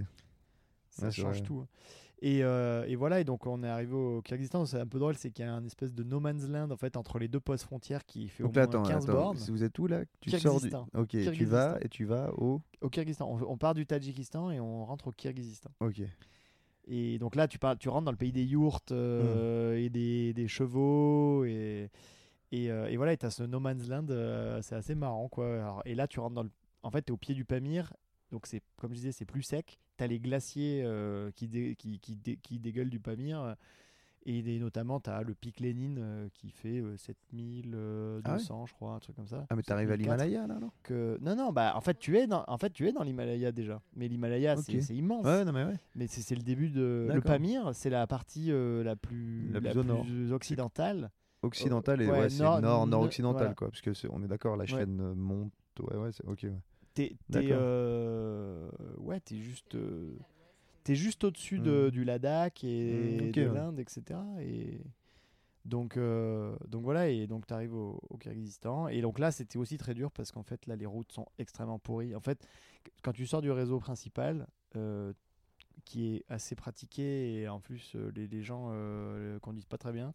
Donc on a choisi le réseau secondaire et là c'est de la piste alors avec euh, de la tôle ondulée euh, en veux-tu en voilà et La tôle ondulée c'est- au sol. Ah ouais, ouais, bah tu sais, c'est.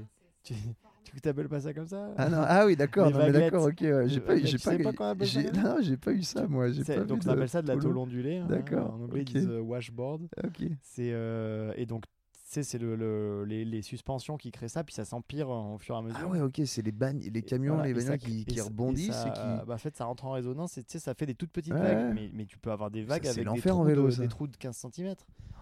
Et, euh, et en vélo, c'est dur. Alors là, au bout de- là, je peux dire que là, niveau euh, distance, euh, ouais, niveau. Au bout de 30 bandes, t'as mal, au- t'as mal au dos, au poignet, au cul, au Et- cou. Et là, là ça fait, ça fait combien de temps que vous roulez là? Donc là, ça fait 6 mois, puisqu'on est arrivé là-bas au mois d'août. Donc ça fait 6 mois. Et le moral est au beau fixe? Ben non, là c'est. Enfin bon, oui, oui et non. Moi, euh, je suis... c'est les pays que je rêvais d'aller, donc euh. Ouais. Car- Clarisse. euh, bon, Qu'est-ce quand- que je fous ça- là? Non, il y a eu des jours très bien et des jours un peu moins bien. Mais là, elle, comment... elle a... en fait, ça a été très très dur physiquement euh, le Kyrgyzstan parce qu'on est monté euh, quand même en altitude avec des routes pourries. Et donc Clarisse a eu mal au genou à ce moment-là. Ça a démarré, elle avait, elle a un mal au genou qui s'est créé, qui, qui allait bien sur le plat, mais forçait, euh, elle avait mal. Donc du coup, ben, là, ça te mine direct le moral. hein, euh, Mm. c'est, c'est, ça a été plus difficile. ouais. Euh, le truc, c'est que sur cette partie-là, en fait, on a fait. euh, tu montes et non seulement en altitude, donc pas aussi haut qu'au Tadjikistan, mais par contre, euh, les dénivelés qu'on qu'on faisait, ils étaient bien plus conséquents. Donc en fait, sur le, la courte période qu'on a passée euh, dans, au Kyrgyzstan, on avait calculé genre euh, 15, 15 000 mètres positifs de dénivelé, on a dû faire, tu vois, Mm. en, en moins d'un mois, ouais. Donc du coup, ça fait, ça fait beaucoup. Physiquement, c'était hyper intense. Il y a eu le mal, le mal de genou et, et puis cette, euh, ces faiblesses que j'avais accumulées déjà sur Mm. déjà la partie Tadjikistan. Donc des choses qui se sont euh, un peu accumulées sur cette période où bah, ça faisait euh, cinq mois qu'on était en train de rouler. Donc, euh, tu sais, au bout de cinq mois, tu commences à avoir un peu. Il y a les potes qui te manquent, euh, il y a des trucs comme ça. Donc, le moral, il, il est un peu. euh, ouais, ça faisait 5-6 mois, quoi. Et ça faisait déjà 7000 km qu'on avait roulé aussi, qui a presque. Ouais, enfin, ouais, quasiment 8. Donc, ça. ça Ouais, voilà. ça commence à faire Ça long. quoi. commence à une faire, ça tire ouais. un peu. Mm. Il y a toujours un moment charnière comme ça Mm. où euh, bah, ça peut être peut-être un petit peu plus difficile. Donc, moi, ça m'est arrivé. euh, Ouais, ça m'est arrivé là. Parce comme que, tu dis, le genou, si au bout d'un moment le genou t'embête, là, ça devient un calme, bah, ça devient, Ouais. ça devient embêtant dès que tu dois, tu dis, il C'est faut que je remette un coup de pédale. là. Ben là, en fait, tu te rends compte à quel point quand la machine elle marche bien, et ben ça va vraiment bien quoi. Et en fait, tu t'en rends compte que quand tu as un problème, un pépin physique où tu te dis Mm. euh, ah ben merde, en fait là, là, ça fait chier là pour de Ouais. vrai. Alors que le reste du temps, finalement, c'était Ouais, pas mal de la- quoi. ouais, Et donc ça te fait une petite piqûre de rappel aussi pour te ramener à des, un- on va dire un, une- un mode de pensée plus positif. Mm. Euh, mais c'est vrai que sur le coup, euh, moi j'étais un peu Tu- submergée. euh, ça- voilà, la fatigue. t'as eu ça longtemps là ton problème Ben, ça m'a fait mal tout le Kyrgyzstan et puis après je me le suis traîné un peu sur la f- jusqu'à la fin. Mm. Dès, dès que ça devenait plus dur, plus plus de montée, plus d'altitude, des terrains plus compliqués, c'est euh, ça, ça récidivait quoi. Mais c'est mais c'était pas non plus euh, tous les jours. Donc on, s'est- Mm. on, a fait une pause, on m'a mis le genou au repos pendant une dizaine de jours après quand on est rentré en Chine. Ça m'a fait ça m'a fait du bien. En fait, il fallait que ça se repose. Et, euh, et voilà. Mais c'était pas, ouais, c'était pas, c'était pas hyper fun sur le coup, quoi. Et dans l'ensemble, après chacun, euh, enfin moi je viens avec un bagage aussi un peu complexe, enfin compliqué aussi sur la digestion, tous ces sujets-là. Et du coup, ben, globalement, quand on mange le même truc avec Alex, euh, Mm. euh, j'a- j'assimile probablement la moitié de ce que je vais manger comparé à lui. Ouais. Donc forcément, je suis toujours un peu plus faible, donc du coup plus facilement tomber malade. M'est- Au Kyrgyzstan, je suis allée à l'hôpital. euh, euh, on peut faire faire une, une bonne petite injection dans la fesse par une nurse russe, euh, tout à fait agréable. Donc euh, voilà, il y a eu pas mal de trucs, tu vois, Ouais. comme ça, des petits, des petits mots qui ont fait que. Mais au final, rien de grave, tu vois. Hmm. Bilan des courses. Puis avec, avec du recul, c'est. avec du recul, c'est des histoires trop ça. Je sais toujours pas ce qu'elle m'a injecté, hein, la nana, mais, mais le fait est que ça de l'oignon. de l'oignon liquide. Allez hop, vitamine C. un petit shot. Ouais, ouais, tu vois, on se comprend. euh, Ça aussi, c'était un sujet, la compréhension dans les pays. euh, vous avez peut-être du coup euh, embrayé là-dessus, mais c'était. C'est dr- c'est drôle quoi, avec euh, trois mots, deux, trois mots, tu te Mm. débrouilles avec le langage des signes. euh, là, pour lui faire comprendre comment je me sentais, euh, il n'a pas fallu. euh, euh, Enfin voilà, on n'avait pas besoin d'un interprète quoi. Elle, euh, elle a vite compris et au final, elle m'a donné pile ce qu'il fallait, même si je ne sais pas vraiment ce que c'était, mais euh, voilà. Donc euh, ouais, donc du coup voilà, des coups de des coups de mou, il y en a y en a eu un, un, un gros à ce moment-là. Ouais. Et c'était souvent lié à un truc de santé physique qui, qui Mm. déconnait en fait. Voilà, donc là c'était euh, euh, le tu- genou qui a tout remis en Ouais, tu question. peux dire tant que le physique il suit, ton mental il, il arrive à tenir. Et puis si au bout d'un moment une- t'as un petit, un petit grain de sable dans le rouage, tu te dis oh putain. Du coup, le mental, il commence à se dire oulala, là là, tu commences à un peu bader, à, te, à te mettre dans une disposition moins positive. Et là, c'est un cercle vicieux. Mm. Et plus tu vas te sentir mal et plus ton mental, il va te dire ça va pas, plus ton physique, il va suivre euh, ça va pas. Donc, Ouais. donc ça va s'aggraver, Ouais, tous te tes maux vont s'aggraver. mm. Euh, de, de mal au genou, tu vas avoir mal au dos, tu vas avoir la migraine, tu vas avoir ça. Mm. Enfin, alors que. Et en fait, c'est ouais, c'est- fou hein, la puissance de, de, de l'esprit et du, et puis du corps aussi. euh, comment tu fais pour le soigner pour que ça, ça roule bien, quoi. Et là, alors, vous, euh, quand ça arrive tout ça, vous êtes. Parce que moi, j'essaye de. J'ai vraiment du mal avec ces pays. Donc là, Kyrgyzstan, non, c'est ça? Kyrgyzstan. Kyrgyzstan, en plus, j'arrive même pas à le dire. Tu vois. Kyrgyzstan, et après? Et après, Kazakhstan. Donc en Kazakhstan, c'est très très grand. Ah, Euh, ça immense va de la pays, mer hein. Caspienne jusqu'à la Chine. Donc là, on est déjà franchement dans la partie est du pays. hein. On a fait un, un micro bout. Donc euh, bon, le, l- euh, le côté euh, ouest du Kazakhstan, donc tout au sud, et c'était le nord du Ouzbékistan, c'est là où tu as la mer d'Aral, hein, la fameuse mer d'Aral qui est complètement asséchée euh, parce que les Russes ont pompé toute l'eau pour le coton. Donc c'est vraiment le désert. Et, et la partie est, bah, en fait, c'est la steppe, hein, c'est complètement plat. avec très peu, très peu de choses, très Et- peu d'habitants. Quand tu dis que c'est grand, ça Ah. fait quelle taille de. de- d'est à ouest ou ouest Ouais, à est sais rien, mais c'est immense. Regarde, re- regardez sur, regarde et regardez euh, sur, un, Il y a, sur y a- une y a carte. Clarisse qui va regarder, C'est- mais c'est immense. regarder parce que c'est. C'est immense. C'est. J'ai aucune. ça euh, par quoi, rapport à du la 4 France. euh, 4000 du Ouais, il y a des 4000, chances. hein, 5000, puisque 4000. de, de la Caspienne jusqu'à la Chine, ouais, ça fait. Donc nous, voilà, nous, on a fait un bout euh, complètement ridicule du Kazakhstan. hein. On a fait un tout petit bout dans le quart sud-est. Là, en Mais, vélo, euh, après, vous en- avez pris. en- euh, Ouais, ouais, on était toujours en vélo. Là, en en fait, depuis le. Depuis Samarkand en Ouzbékistan, on a fait que du vélo. hein. Euh, avant, on a fait un peu de train. Là, on est dans les terrains un peu montagneux et tout, donc pas de train. Euh, et puis en plus, c'était vraiment. Bon, même si c'était dur pour Clarisse, c'était quand même les pays qui valent le coup d'être fait en vélo. C'était génial, génial. Les paysages sont incroyables. Kyrgyzstan est très différent du Tadjikistan. Donc là, tu as beaucoup plus de, de verdure, donc il n'y a pas trop d'arbres, quoi qu'il y a quelques forêts de pins, euh, de sapins et de choses comme ça, de, de conifères. Mais tu vas avoir des, des grandes prairies d'altitude, donc là tu as des troupeaux d'yak, des troupeaux de chevaux, euh, des yourtes. C'est vraiment- génial, t'es en vélo là-dedans, ça doit ah, être, c'est euh, exceptionnel. Et alors en plus, là tu peux. Tu peux Combien? Alors attends, Clarisse nous dit combien? Le, Ka- le Kazakhstan, 5 fois la taille de la France? Ouais.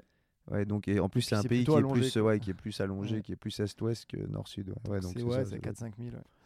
Ouais. Et, euh, et voilà, et alors ce qui est bien dans ces pays-là, euh, c'est des, nomades, les, les gens. Mm. euh, donc, donc en fait, toi, camper avec ta tante, ça choque personne. hein. Tu te mets où tu veux, les gens viennent te voir, ils viennent te parler en russe, euh, un peu, en, en langue locale, en langue, euh, en langue turque, hein, puisque c'est des Ah. langues turques. hein. Ouais, ouais. D'accord, ok.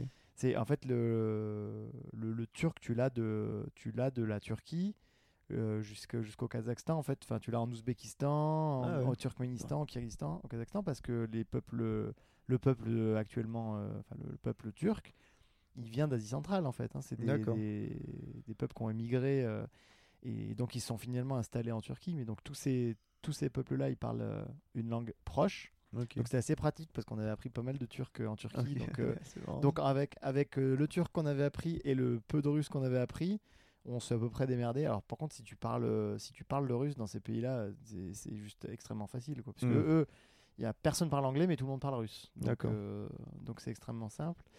Et voilà, donc magnifique paysage. euh, ouais, puis il n'y a pas grand monde. Enfin, Et là, vous faites tout en vélo Ouais, ouais, là on fait vraiment tout en vélo. vous, l'avez tra- vous avez traversé de. Donc là, on a fait 3, ça doit faire 3000 km, je pense qu'on a fait de Samarcande jusqu'à jusqu'à la frontière chinoise. euh, peut-être un peu plus, peut-être 3500 km. Non, euh, ouais, si, ouais, peut-être un truc comme ça. Ensuite la Chine. Et voilà, et la Chine. Et donc le Kazakhstan, euh, c'était vraiment, bon, c'était court, mais c'était vraiment sympa. Il y a mon père qui est venu euh, une deuxième fois, mais cette fois en vélo. Ah, il est dans- Il est ah, venu ok. faire 5 600 km de vélo avec nous. En gros, de- du lac euh, Issyk-Kul, qui est un très grand lac à la, tout à fait à l'ouest du Kyrgyzstan, un très très grand lac, et, euh, et jusqu'à la frontière chinoise. Il voulait, il voulait venir avec nous jusqu'à la frontière chinoise. Et donc là, euh, ben là, on a fait le grand saut, euh, grand changement de monde. hein, euh, on a eu quelques changements comme ça de monde. Hmm, de monde. ouais. On tu dis monde, c'est ouais, de, de culture, de- civilisation. C'est- un monde différent. Mm. C'est vraiment. On l'a quand même. Tu l'as quand même un petit peu entre l'Europe et Mm. et la Turquie. En fait, tu l'as déjà pas mal quand tu passes de, de- du Monténégro à l'Albanie. En fait, l'Albanie c'est quand même vraiment un pays à part en Europe. hein. C'est un pays beaucoup plus pauvre que les autres pays européens. Euh, bon, ils sont pas dans l'Union européenne, hein, mais c'est un pays européen. Hmm. Euh, c'est un pays musulman, euh, donc tu as beaucoup de mosquées, etc. Donc on n'a pas trop l'habitude, donc c'était déjà un petit changement. Bon, après, tu retrouves la Grèce qui ressemble à chez nous. Saut dans la Turquie, tu arrives à un monde un peu musulman, vraiment. Et ensuite, tu as ce monde russe que tu découvres de différentes manières, puisque euh, Géorgie, Arménie, c'est le monde russe, mais c'est des chrétiens. Et puis c'est le Caucase. Alors là, c'est autant en Turquie, euh, on t'appelle au bord de la route euh, pour te proposer le thé. hein, c'est donc euh, à grand coup de chai, hein, comme on dit dans Mhm. ces pays-là. Donc ils te, ils te hèlent chai, chai pour que tu viennes boire. Et quand tu passes dans les pays du Caucase, euh, là c'est l'agneau, là, euh, au bord de la route, euh, direct. Donc donc c'est un peu drôle. Ils te font des grands. En fait, ils se mettent une petite pichenette dans la gorge. ça veut dire viens, viens t'en jeter un là. Euh, C'est euh, vraiment donc, comme ça ouais, et tu comprends quand tu sais que c'est ça le signe. Ça, ça veut Et dire le on va mec, boire un coup. euh, Ils veulent, ils veulent boire des coups avec ah toi, ouais, quoi. puis ils ont, la, ils, ont, ils ont la bouteille dans la voiture, hein, pas de problème. hein. Ils s'arrêtent au bord et ils te servent un coup. hein. Ils veulent- ils veulent sont- t'offrir un coup. Ah ouais, complètement. Complètement, pour discuter. Ah bon, voilà. Donc là, tu as ce monde russe là. Ensuite, tu as l'Iran qui est quand même un monde à part. Hmm. Donc, parce que République islamique, euh, bon, comme, au, comme au Pakistan, puis avec ben, obligation de porter le voile, etc. Mais euh, bon, on peut en parler des heures de l'Iran, Mhm. mais c'était tellement formidable. Ouais. euh, L'accueil des gens. voilà, l'accueil, les gens, le- la hmm. culture, euh, c'est Mm. des gens très éduqués, donc c'est vraiment super. C'est un pays très riche. Enfin, en soi, c'est un pays riche. Les transports sont, sont très bons, les trains sont super bons. Ouais, tu, te retrouves à, 4G, tu te t'as- retrouves à Téhéran. pas perdu. hein. C'est comme si t'allais à, ma- à Casablanca. hein. Euh, pas de... Ça, ça, ça rebute pas mal de gens, alors qu'en fait, euh, bon, que ça reste comme ça, parce qu'au moins, il n'y a pas trop de monde, pas trop de touristes. Et donc après, tu, rentres- tu retournes dans ce monde russe, mais musulman. Et puis là, c'est le grand saut vers la Chine. Alors là, tu, tu changes et du monde musulman et du monde russe. Ouais. Et ça, c'est vrai que ça euh, doit, ça doit être une sacrée claque, ah, surtout ah, quand ça fait quelques mois que tu as, enchaîné ces. Ouais, ouais, qui se ressemblent, des pays ouais, qui se ressemblent. Tu commences à être habitué au code, à ce que tu manges, etc. Et là, là on savait que tout c'était le grand là. saut. Là, tout saute, Et en plus, on avait donc, en fait, quand tu es dans un voyage comme ça, tu rencontres d'autres cyclistes et donc tu restes en contact. Il y en a qui sont devant toi, il y en a qui sont derrière toi, il y en a qui, que tu croises. Et là, on était en contact avec des Français qui en avaient passé un peu de temps au Tadjikistan. Ils étaient devant nous et ils nous avaient, voilà, nous un peu briefé sur la frontière, tout ça, euh, comment, euh, enfin les premiers pas. Euh, Bon, ça rassure, hein, ça fait plaisir. Et donc, en fait, tu passes de, du, Kazakhstan, tu es dans un espèce de, de bled sorti de je ne sais quel film complètement dé... enfin voilà un truc russe complètement délabré un poste frontière qui ressemble à rien et, ensuite tu as 7 km de no man's land entre des barbelés et là tu déboules dans Ah, une- vraiment, dans- attends, t'as vraiment une zone, genre une zone. euh, Ouais, ouais, une zone, il y a euh, des zones tampons hein, entre pas mal de pays quand Ah même ouais. comme ça. Et là, tu as ça. Mais ce qui est plus fou, c'est que quand tu passes le poste de douane chinois, tu déboules dans une ville chinoise moderne, mais comme si tu déballais en, en plein centre. Donc c'est comme si tu étais projeté de. C'est pas un peu un Euh, voyage dans le temps T'as pas l'impression que c'est Bah, presque là, un là, voyage c'est un dans voyage le dans le futur. là. Enfin, c'est Bah comme si tu es, au Maroc, tu es dans l'Atlas, dans un petit village, et puis d'un coup tu es à Genève. Ouais. C'est vraiment. Ah ouais, vraiment, ça, hein, ouais, le gap il est. Et alors par contre, tu as des côtés très agréables, c'est-à-dire qu'on arrive, les routes sont nickel, euh, les rues sont clean, euh, les voitures polluent plus, parce que Mm. dans l'Asie- en Asie centrale, euh, ils tournent au samplon 80, euh, t'en prends, t'en prends bien plein les poumons en vélo. hein. Oui, c'est vrai qu'en vélo, en plus, tu le ressens, tu le Et- ressens puissance 10. Et là, tu arrives là et c'est extrêmement clean et moderne, c'est juste hallucinant. Et puis, bah là, c'est bon, quoi. Tout est écrit en chinois. c'est un Ça parle anglais un peu, quand même monde. Non, ça va. non, Là, tu- là, tu- Oh, bah, de toute façon, nous, on a l'anglais entre la Turquie et la Malaisie. euh, en gros, euh, c'est un peu en Thaïlande.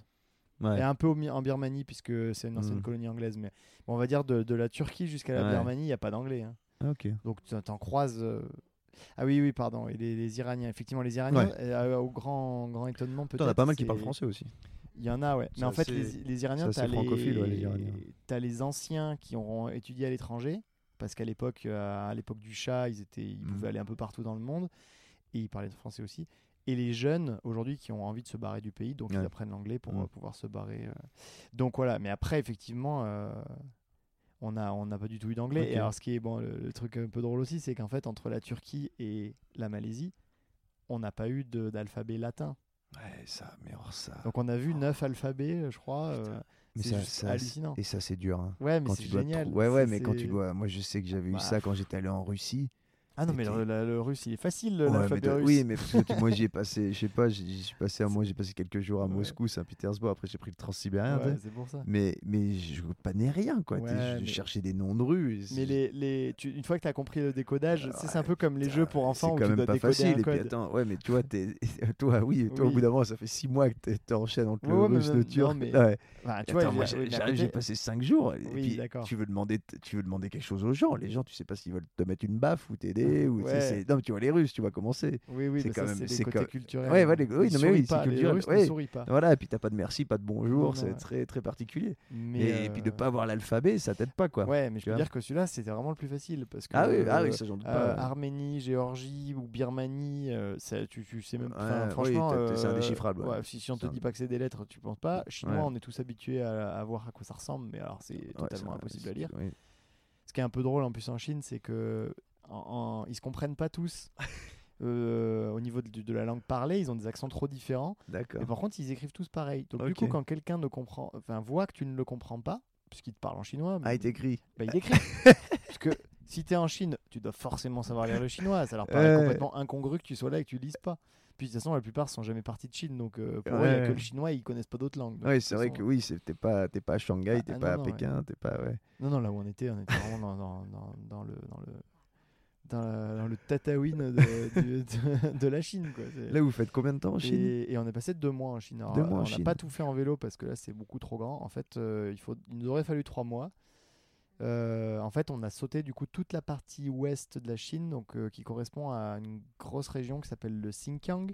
Donc la Chine, il faut savoir que c'est composé de trois, on va dire trois grosses régions. Tu as la, la Chine elle-même, hein, la Chine des, de l'ethnie principale des Han, qui est donc toute la partie est, qui est aujourd'hui la partie euh, complètement euh, peuplée hein, de la Chine. Ensuite, tu as le Xinjiang qui est au nord-ouest et, euh, et qui est en fait peuplé de musulmans. hein. Il y a donc une grosse ethnie sur place, c'est les Ouïghours, dont on entend parler pas forcément euh, Mm. de manière positive malheureusement.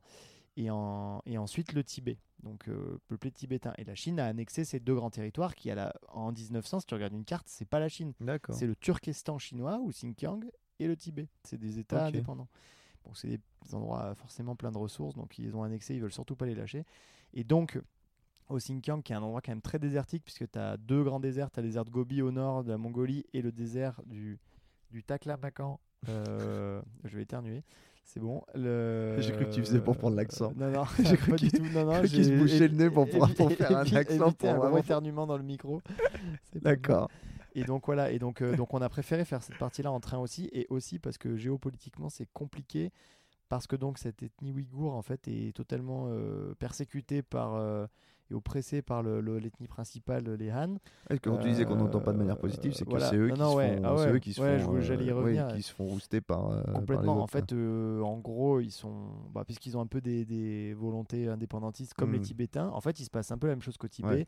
Euh, épuration culturelle. euh, euh, les, les Chinois euh, font tout pour dire, bah, non, non, ça n'a jamais été autre chose que chinois ici. Ouais. Et, euh, et donc c'est un peu grave hein, ce qui se passe là-bas. On en entend parler si on se renseigne un peu, mais il y a des histoires de camps de, de, de rééducation, ils ont appelé Ah, exact, ça exact. de pour faire Tu- oublier le côté musulman avec des trucs genre euh, manger du obligé de manger du porc obligé de boire de l'alcool chanter des chansons euh, pour le du parti euh, communiste chinois etc enfin c'est assez horrible d'ailleurs la ville où on est arrivé là qui était la ville toute moderne enfin tu es dans une ville en état de siège le moindre truc que tu veux faire faut que tu montes ton identité tu as des trucs de reconnaissance faciale Et ça, t'as le droit d'y aller, toi? Alors, t'es pas hyper bienvenu en tant que touriste, Mhm. ce qui fait qu'il y a beaucoup d'endroits où tu peux pas aller. Alors, dans les grandes villes, ça va. Mais du coup, si t'es en vélo, on nous a raconté, nous on l'a pas fait, t'as des checkpoints tous les 30 km. tu peux y passer euh, 10 minutes comme 4 heures au checkpoint. Il y a des endroits où ils vont carrément pas vouloir que t'ailles, ils vont te faire faire demi-tour, ou ils vont t'emmener 30 km plus loin en voiture, ou ils vont t'escorter. Hmm. Tu es plus ou moins obligé de rester sur l'autoroute. euh, bon, c'est une autoroute euh, pas fréquentée comme chez nous, hein, mais du coup, tu peux pas vraiment aller où tu veux, donc tu te retrouves à, à dormir sous Mhm. l'autoroute, même si t'es pas censé camper. Enfin Ouais, voilà, tout un truc ouais, qui est assez quand même- complexe et c'est pas très drôle. Et en plus, malheureusement, c'est des, des gens comme en Asie centrale, donc en fait plutôt euh, très ouverts et à venir vers Mhm. toi de parler et tout. Mais vu qu'ils sont complètement oppressés, bah, ils ont très très peur de parler aux étrangers parce qu'ils veulent surtout pas euh, qu'on Ouais. les accuse ensuite de quoi que ce soit. Donc t'es plutôt pas trop le bienvenu même chez eux.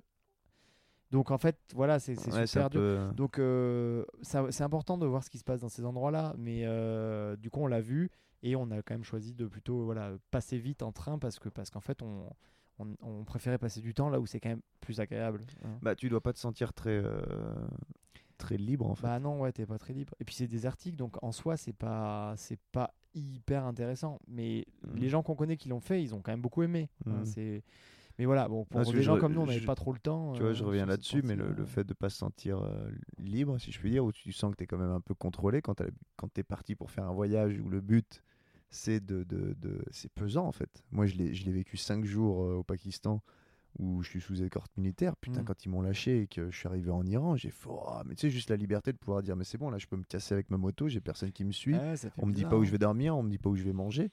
Et tu dis que oui, c'est bah, là-bas, c'est plus ou moins un contrôle permanent. Quand t'es, c'est- c'est- ouais, moi, c'était pesant, tu vois. C'était pesant de te dire que t'es plus, t'es pas libre de tes actions, quoi. Ouais. Pas libre de tes actions. Ah non, mais c'est clair. Nous, c'est pour ça qu'on est bon. Voilà, on a préféré euh, se dire, euh, voilà, on va aller passer du Mm. temps là où on est plutôt bienvenu. Et y a, y a- la Chine est vaste et il y a Ouais, d'autres endroits. donc là, à vous êtes allé euh, quoi, côté a un pris peu. un- donc on a pris euh, le train sur 2500 km. Ok. On a fait un très très grand bout. Alors maintenant il y a le TGV en Chine, donc on a pris le TGV. On n'a pas eu besoin de faire trois jours de train. Euh, et on est allé jusqu'à euh, donc une ville qui s'appelle Xining, euh, qui est donc à peu près, on va dire juste à l'est du Tibet. Euh, et donc là, t'es- donc on a passé la zone euh, complexe et à partir de là, on est plus ou moins parti plein sud euh, pour longer le, plateau tibétain et descendre vers euh, donc Chengdu premièrement, qui est une grande ville du Sichuan, et après euh, Kunming au Yunnan. Donc en fait, voilà, on est resté plutôt dans les pays, dans, la partie un peu montagneuse.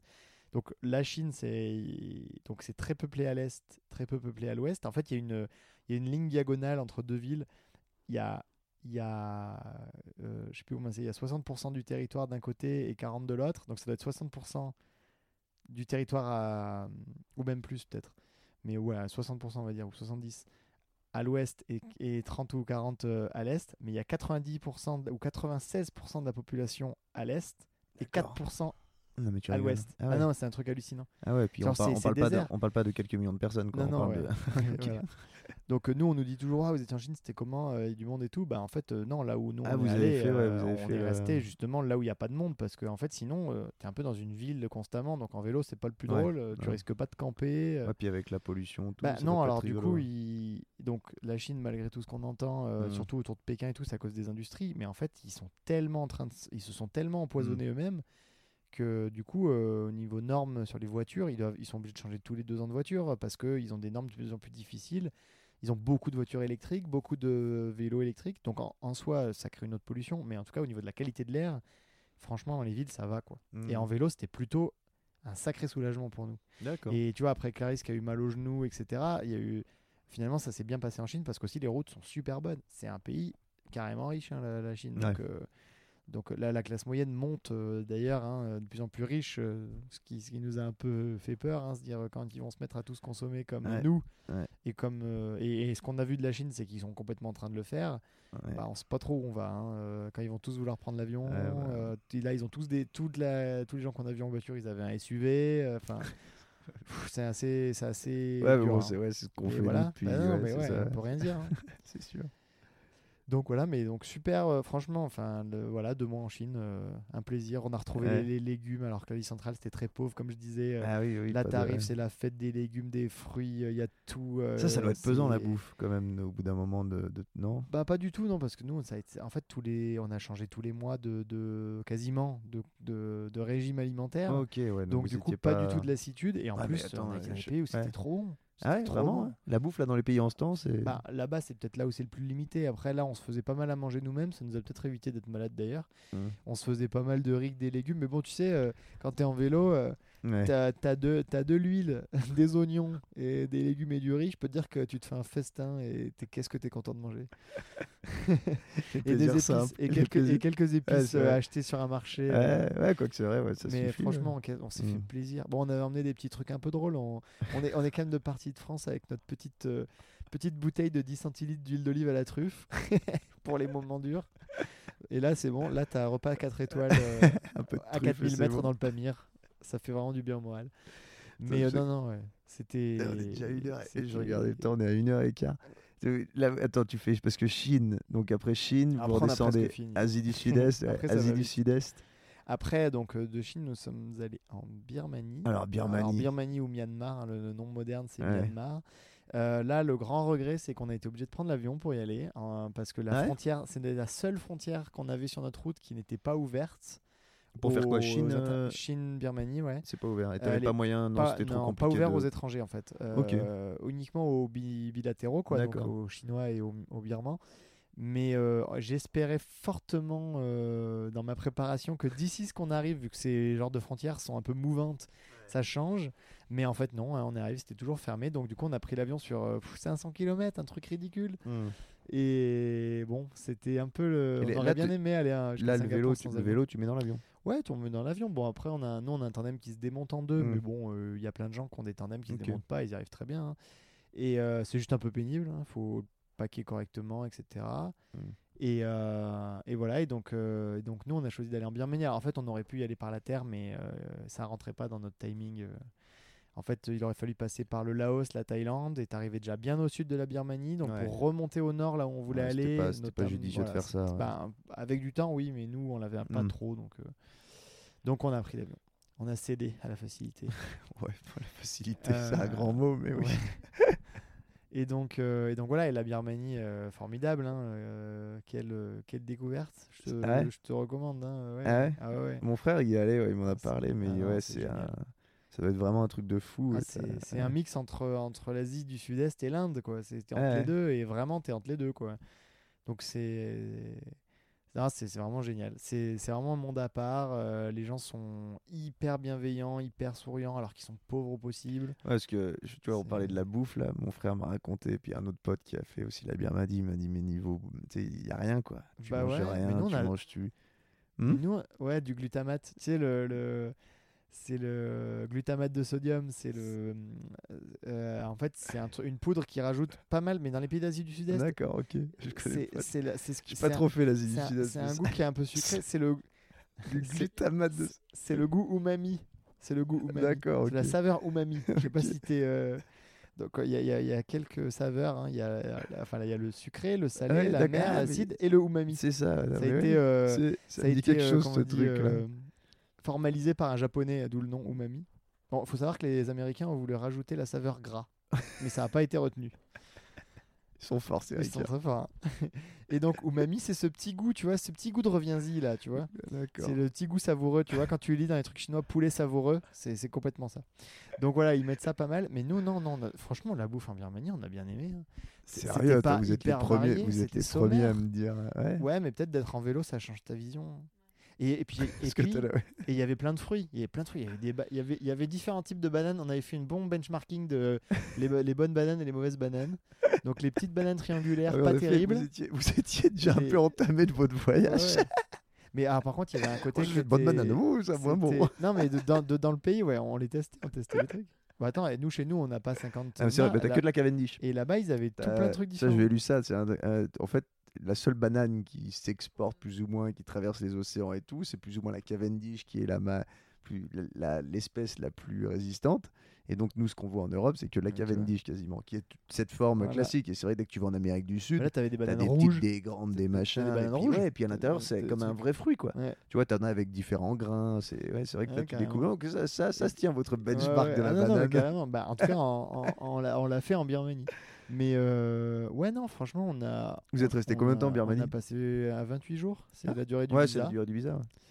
Et, euh, et voilà, et, et, et c'est extrêmement coloré, c'est extrêmement traditionnel en fait. Ça reste Mm. encore. euh, Mais ça, c'est c'est ce que j'allais dire C'est- dans, dans tous ces pays, parce que vous avez fait comme une sacrée boucle. euh, moi, c'est des choses qui m'attirent, c'est que ça a l'air d'être des pays qui sont encore préservés. Tu vois. ben, D'une ou- certaine, certaine manière, non, d'une certaine manière que Ouais. culturellement, en tout cas, tu as des choses que tu veux. Le tourisme de masse, il Oui, est oui. pas, tu vois. Ah oui, tout à fait. Mais en tout cas, le plus, franchement, le plus. Enfin, comme tu dis, tu trouves les des deux- sneakers et du coca partout, mais Les deux pays les plus authentiques qu'on a vus, c'est les deux pays les plus fermés aussi, enfin qui, sont, Mm. qui étaient récemment les plus fermés, c'est l'Iran et la Birmanie. ouais. Parce qu'en fait, ça fait pas longtemps qu'ils sont ouverts Ouais. au tourisme. Bon, l'Iran, en plus, ils sont quand même pas franchement à s'américaniser vu que Ah euh, voilà, c'est ça c'est ouais, un Euh, mais la Birmanie, c'est récent. hein, il y a quelques années, ils n'avaient pas de Mm. coca et pas de distributeur Mm. de billets. hein, donc euh, c'était très différent. Mais là, c'est resté encore très, très, très traditionnel. C'est assez drôle, c'est que du coup, bon, suite à être dans le pays, j'ai lu un petit bouquin de. C'est euh, George Orwell qui avait écrit un, un livre Bur- Burmese Days, parce qu'il a habité. euh, Ok. Il a, il a, il- je sais plus s'il est né là-bas, enfin dans sa, dans sa jeunesse, il, il a été là-bas. Et euh, ce qu'il décrit, c'est ce qu'on a vu. Ah, ça peut bouger quoi. Ouais, à part qu'il y a des scooters et des téléphones Ouais. portables. Mais sinon, euh, globalement, il y a 100 ans, ils vivaient pareil que maintenant. C'est incroyable. Donc, tu as, des vieilles, des vieilles charrues des, pour, pour, pour labourer, ils sont complètement à l'ancienne. Ils se mettent du tanaka, donc c'est une poudre d'écorce d'arbre sur les joues pour, et pour se décorer et pour, euh, et pour euh, protéger du soleil. Euh, Ils mâchent le bétel, donc il fait la bouche toute rouge. Là, c'est une espèce de. Ils portent des longis, donc c'est en Inde il y a les saris et là-bas c'est les longis, c'est un peu différent. Euh, ils se baladent beaucoup avec des bœufs. Enfin, vraiment, c'est le Moyen Âge. hein. Mm. Mais c'est génial, c'est vraiment génial. Et en plus, on a eu euh, 28 jours de beau temps, quoi. En gros, euh, on a eu un une chance pas possible au mois de novembre, c'était incroyable. Et donc, tu as ces temples dorés au milieu des, des, des rizières vertes. Enfin, bon, c'est. Bon, Ça tu va, manges du temple. Là, hein, tu, euh, tu tu- tu- tu m'as donné envie d'y aller. non, non, mais c'est exceptionnel. Et le bon, la seule euh, complexité qu'on avait nous, c'est que tu peux pas camper. euh, en fait, donc ça reste encore un pays un peu fermé. Mm. T'as théoriquement pas le droit d'aller chez l'habitant et tu peux pas camper. Et on a quand même campé. Ouais, tu dit- vas où sinon? bah, Il y a des hôtels pour touristes. Il y a quelques guest house aussi qui sont euh, autorisés. Mais, Ok. mais- mais en gros, tu n'as pas le droit d'aller dans un endroit qui Mm. n'est pas autorisé aux touristes. Donc ça a été un peu joué au chat et à la souris euh, pour se cacher, pour camper. Vu que c'est un pays rural, tu as plein de gens dans les champs. Donc euh, donc c'était un peu dur, on n'a pas très bien dormi, mais, euh, mais bon, on a extrêmement, extrêmement apprécié euh, le pays et on aurait trop envie d'y retourner. euh, Peut-être faire un peu d'humanitaire ou je sais Ah pas, un truc comme ça, parce que pour histoire de pouvoir rester vraiment avec des gens. Mm. Parce que, Ah parce oui, de nous ont pas. trop plu. Ouais, ouais. Et vu qu'ils parlent un petit peu anglais, vu qu'ils ont eu cette culture anglaise, c'est le contact, il est quand même assez Ouais, facile. ça, ça aide et- beaucoup. On, on en parlait, et- on en parlait bah, avec Seb là, que Ouais. avez rencontré, ouais, de, notamment là. C'est vrai que quand, t'as- quand tu connais pas la langue ou tant que tu peux pas échanger, ça, te- ça te frustre un peu du voyage. bah, c'est clair. tu hein, peux pas nous- partager tout ce que tu as envie de partager avec ces gens-là, même de, de toi, ce que tu, ce que tu Que je- fais euh, Ouais, en France, de, de eux, ce qu'ils font là, de partager toutes ces choses-là. Quand t'as pas la langue, c'est Ouais. Moi, je le vois hein, quand bah, j'ai fait l'Amérique du Sud. Je parle pas très bien espagnol. Je parle Ouais. bien anglais, mais pas espagnol. Bah, c'est pas pareil. Quoi. Mais là, là, pareil. là, nous, c'est sûr que ça a été Bah la là, grosse frustration du voyage. hein. Euh, Il y a beaucoup, beaucoup de, de choses dont dont on est passé à côté. Mm. On, alors ça, ça a quelques côtés un peu drôles. On s'est, imaginé beaucoup de choses. T'as des gens qui te racontent des trucs, euh, mais alors des fois ils ont quelques mots d'anglais, mais tu sais pas sûr que ce soit les bons mots. Alors du coup, tu te fais des histoires du. Par exemple, en Asie centrale, très souvent, ils nous disaient, euh, on disait, ah, c'est ta famille? Non, non, euh, it's my relatives. Alors relatives, Ouais. on n'a pas tout compris ce que ça voulait dire pour eux, mais on en a déduit que c'était de la famille, mais pas trop proche, donc tu peux sûrement te marier avec. Tu vois, c'était un peu près ça qu'on a, qu'on a détecté. Mais du coup, il y a eu plein de. Enfin, on s'est fait des films, on s'est trop marré, quoi. C'est, c'est, c'est, voilà, c'est Lost in Translation. hein, c'est- Mais euh, voilà, bon, bah, c'est, c'est l'aventure aussi. Et puis tu te rends compte que finalement, tu communiques avec peu de mots, tu te Ouais. débrouilles. Tu vois, on se rend Ouais, compte. mais tu t'en sors toujours. et C'est ce que on- j'ai. T'apprends vite, Tu en vois, fait. là, on a, t'apprends on a- super vite. on a pas beaucoup parlé de tout ça, mais euh, vous avez fait des pays qui sont pas les plus documentés, où le tourisme n'est pas le plus développé. Euh, bon, toi, tu Il y a Lonely bien Planet docu- quand même, hein. Ouais, ouais, non, mais oui, non, non, non, non, mais, non, mais faut- oui, mais faut mettre ça. Bien sûr que t'as des, non, mais t'as, t'as toutes ces choses-là, mais euh, je veux dire, c'est que t'as pas d'infos, tu vois, tu vois pas, t'as pas de témoignages d'amis proches. si, non, mais mais, si. non, mais non, mais si, mais, non, mais parle, parle pour toi. Je te parlais. On va prendre une personne un peu plus lambda. Ah bah, c'était ton projet depuis 10 ans, tu je vois. pense que si elle cherche un peu dans ses amis proches, bien sûr, oui, mais ce que je veux dire, c'est que quand tu vas parler à quelqu'un qui veut partir en vacances, ils vont penser à la Thaïlande, ils vont penser aux Caraïbes, ils vont penser aux États-Unis, ils vont penser à tout plein de destinations comme ça. Ils vont pas penser d'aller au Tadjikistan ou d'aller euh, en Birmanie. ouais. et en- Et tu vois, donc c'est. Comment dire Il y a eu. euh, comment je- je j'ai perdu ma question, tu m'embrouilles. mais J'ai c'était. mais ouais, comment, comment tu. Ah bah non, bah je sais plus, bah voilà, bah, c'est pas grave. Mais euh, donc, oui, vous sortez de la Birmanie, je retrouvais mon truc. Vous sortez de la Birmanie. Et euh, Euh, donc voilà, donc on, donc on a quitté la Birmanie pour la Thaïlande et, et bah là ça a été notre première déception du voyage. en fait, Euh, la ah, bah, tu vois, ça- euh, je vois ce que je dis, c'est que tu te retrouves dans un truc en fait où tu passes de la Birmanie à la Thaïlande. ouais, Ouais, c'est le grand écart aussi. ah hein. ouais. Là, tu prends la. En fait, on est revenu en Occident d'un coup et c'était, Ouais. en fait, on s'est dit, oh là là, on revoit, on revoit des gros, euh, des gros parce qu'ils mangent trop. Mais en fait non, c'est pas on revoit. C'était le premier pays où on voyait des gros, Ah oui, dans tous des les gros ouais. parce qu'ils mangent trop quoi. Pas Ouais. bon en Asie centrale, il y a des gens un peu en bon point parce qu'ils mangent gras. Mais là, picole, c'était il picole. Il picole, ouais. Mais là, c'était vraiment. bon, Ouais. c'est- le travers américain, quoi. Et euh, bon, ça avait des bons, des quelques, quelques avantages. hein. On a, on a retrouvé, des, on a retrouvé des bonnes routes, on a retrouvé des cafés au bord de la route. Mm. Euh, mais par contre, ouais, ça nous quoi. a semblé super terne, en fait. Mm. Après. Et aujourd'hui, on a eu, enfin, en fait, on l'a fait un peu en mode express. Bon, en plus, on, on a passé un mois en Birmanie dans un pays hyper traditionnel où il faisait hyper beau. On Mm. arrive en Thaïlande où c'est beaucoup plus occidental et en plus, on se tape la pluie. Ouais. Forcément, ça, ça prêche pas pour, euh, pour aimer le pays. Mais aujourd'hui, c'est pas un pays où on a spécialement envie de retourner. Ouais. Alors qu'en Birmanie, on aimerait trop. Mm. Et voilà, donc là, finalement, la fin, c'est allé assez vite. hein. Le- le- En fait, on, est, on était en Birmanie au mois de novembre. On, on est parti de Birmanie, ça devait être euh, le 2 ou 3 décembre. Et le 28, on était à Singapour. Donc en fait, euh, là, c'était la grande ligne droite de la fin. là. Ah ouais, puis ouais, Et côté, donc là, ça vous a pas Plus de montagnes, Hmm. euh, des pays plats, des bonnes routes. C'est des pays riches, hein, Thaïlande, Malaisie. Mm. Euh, et du coup, c'est vrai, une petite lassitude un peu là à ce moment-là. Ça commençait à faire un peu longtemps. Euh, pas à faire du vélo, mais plus à un peu la flemme de camper, de chercher un endroit. De... Tu vois, il y a quand même, quand tu campes, c'est toujours. euh, Bon, t'essayes de te cacher, tu trouves, faut trouver de l'eau avant de camper, donc faut un peu réfléchir, faut anticiper, faut avoir la bouffe avec toi. Euh, là, on rentrait dans les pays où il faisait chaud, donc euh, alors, euh, de- du coup, globalement, sur tout le voyage, on a toujours pu à peu près se doucher, notamment quand il faisait chaud.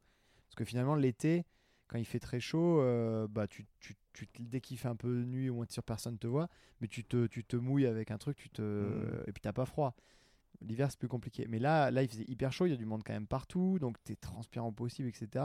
Et vraiment, euh, ouais, un peu la flemme. Donc là, on s'est dit, bon, la fin, on va se la faire un peu tranquille. Euh, on a regardé les hôtels, c'est pas si cher que ça. Il y a aussi des warm showers. Donc, Ah ouais. warm shower, c'est le réseau, euh, réseau d'accueil de cyclistes. Donc, Mm. bon, beaucoup de gens connaissent Couchsurfing, Ouais. qui accueille donc pour accueillir des gens chez soi. Donc, warm shower, c'est le même principe, mais c'est pour les cyclistes. On l'a pas mal utilisé en Europe, euh, un peu dans tous les pays. En, Iran, il y en a beaucoup. Après, c'était un peu plus, euh, un peu plus euh, éparse, mais du coup, en Asie, en Asie du Sud-Est, notamment en Malaisie, il y en a plein.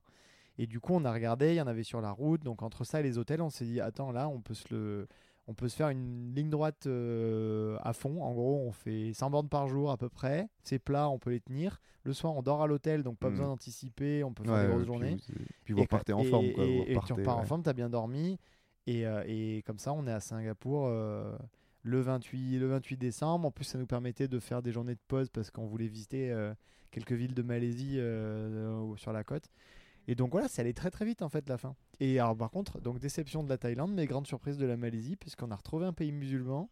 Ok. Et en fait, euh, ben voilà, c'est les pays où on a eu le meilleur accueil, hein, c'est clair. Ouais, c'est dingue. hein, ça. Donc, euh, donc finalement, on a trop aimé, puis on a bien aimé la bouffe aussi. hein, en fait, ah, paraît-il aussi que la bouffe en Ouais. Malaisie est plutôt pas mal. Et on a retrouvé l'alphabet latin. Donc on pouvait lire les Ah, en. Malaisie, ah ouais. ah ouais. Et ouais, tu peux lire les menus, tu comprends. Et tu te rappelles. Et ça, Ouais. c'est trop bien. Ouais, Tu c'est- pas obligé de montrer en n'étant pas sûr si tu vas te retrouver avec un plat de, Ça, ça, joue de, des de riz tours. à la hein. méduse Ouais. bouillie. Ou, Ouais, euh, moi j'ai eu des trucs comme ça, tu sais pas ce que tu commandes, tu te retrouves, c'est pas du tout ce que t'attendais, Voilà. ouais, c'est ça. bah, Non, non, là, c'est facile. C'est facile comme tout. Et, et puis, euh, et puis euh, bah, notamment, ils ont les petites euh, sortes de crêpes du matin, euh, les rôtis de Chanaï. Là, c'est une sorte de crêpe, mais cuite, euh, cuite dans l'huile, un peu plus frit. Et franchement, c'est trop bon.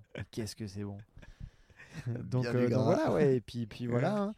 Puis t'arrives à, et puis t'arrives à Singapour et puis en fait t'as oublié que t'étais, que t'avais tout fait en vélo parce qu'en fait, euh, parce qu'en fait euh, c'était long et en même temps rapide et en même temps tu te ça, rappelles là- que là, des la- dernières semaines, donc, tu te rappelles plus du début quoi. C'est vrai. C'est trop loin. Non, mais- Et quand t'arrives à la fin de ce truc, tu te dis quoi? Tu te dis quoi quand vous, ça y est, vous y êtes, là, vous arrivez à Singapour, vous l'avez fait tous les deux sur un tandem? Ben. Je je sais pas, on est fiers, mais. Enfin, ouais, je- en fait, bon, après, nous, on se projetait déjà dans la suite. Donc, euh, euh, parce qu'on partait en Nouvelle-Zélande derrière, on avait déjà. Puis en fait, on s'était déjà dit qu'on allait se rallonger un petit peu le voyage et aller au Japon et en Corée pour faire euh, le, le petit euh, prologue. euh, et, non, épilogue, c'est l'inverse. Donc. Et là, quand t'arrives, donc, voilà, ben, quand on arrive, bon, alors déjà on a retrouvé mon copain hein, qui habite là-bas, il est venu nous chercher à la frontière, c'était cool. Et je sais pas, en fait tu réalises pas. En fait Hmm. c'est bah ouais, on est là. Mais je te Parce dis, que c'est quand même énorme comme ouais, mais tu te vois. dis, tu, tu te rappelles, tu te rappelles des deux dernières semaines? Ouais, on a perdu le compteur en plus. Ah, On a- vous aviez on un avait- on compteur avait euh, même sur plus- le. On avait même plus de preuves qu'on avait tout fait en, avec, en vélo. Ah ouais, ok, vous aviez un petit compteur sur le On a vélo. un petit compteur sur le vélo qu'on a réussi à perdre malgré toutes les routes pourries qu'on a pu faire. Là, sur la bonne route du pont, donc euh, entre la Malaisie et Non Singapour, mais arrête, vous sur perdu la l'autoroute, il est tombé. Non mais arrête, vous l'avez perdu à la toute on fin. l'a quoi. perdu à la toute fin. Ah la dèche. On l'a perdu à la toute fin. il était à combien à peu Eh près bah, il était à 15 000, euh, presque 15 000. 15 Donc, 000. donc, on a respecté les 15 000 que j'avais euh, imaginé. C'était, c'est exactement ce qu'on a fait. Mm. Et, euh, et donc, ouais, qu'est-ce que. Il y a eu trop de choses en même temps. Entre, entre retrouver mon copain qui est là-bas depuis deux ans, qu'on Mm. on voit pas trop, euh, arriver dans cette ville qui est ben, complètement autre chose euh, de que ce qu'on a. Enfin, c'est quand même très moderne. Euh, en plus, c'était un peu l'enfer en vélo pour le coup, euh, dans les pistes cyclables et les machins, et des trucs avec des travaux. D'un coup, il y a un escalier à prendre avec un tandem chargé, je te raconte pas. Mais ouais, un, un mélange de, de pas mal de, de- de sentiments, mais t'arrives pas à embrasser tout le voyage euh, d'un coup. En fait, t'as besoin de le.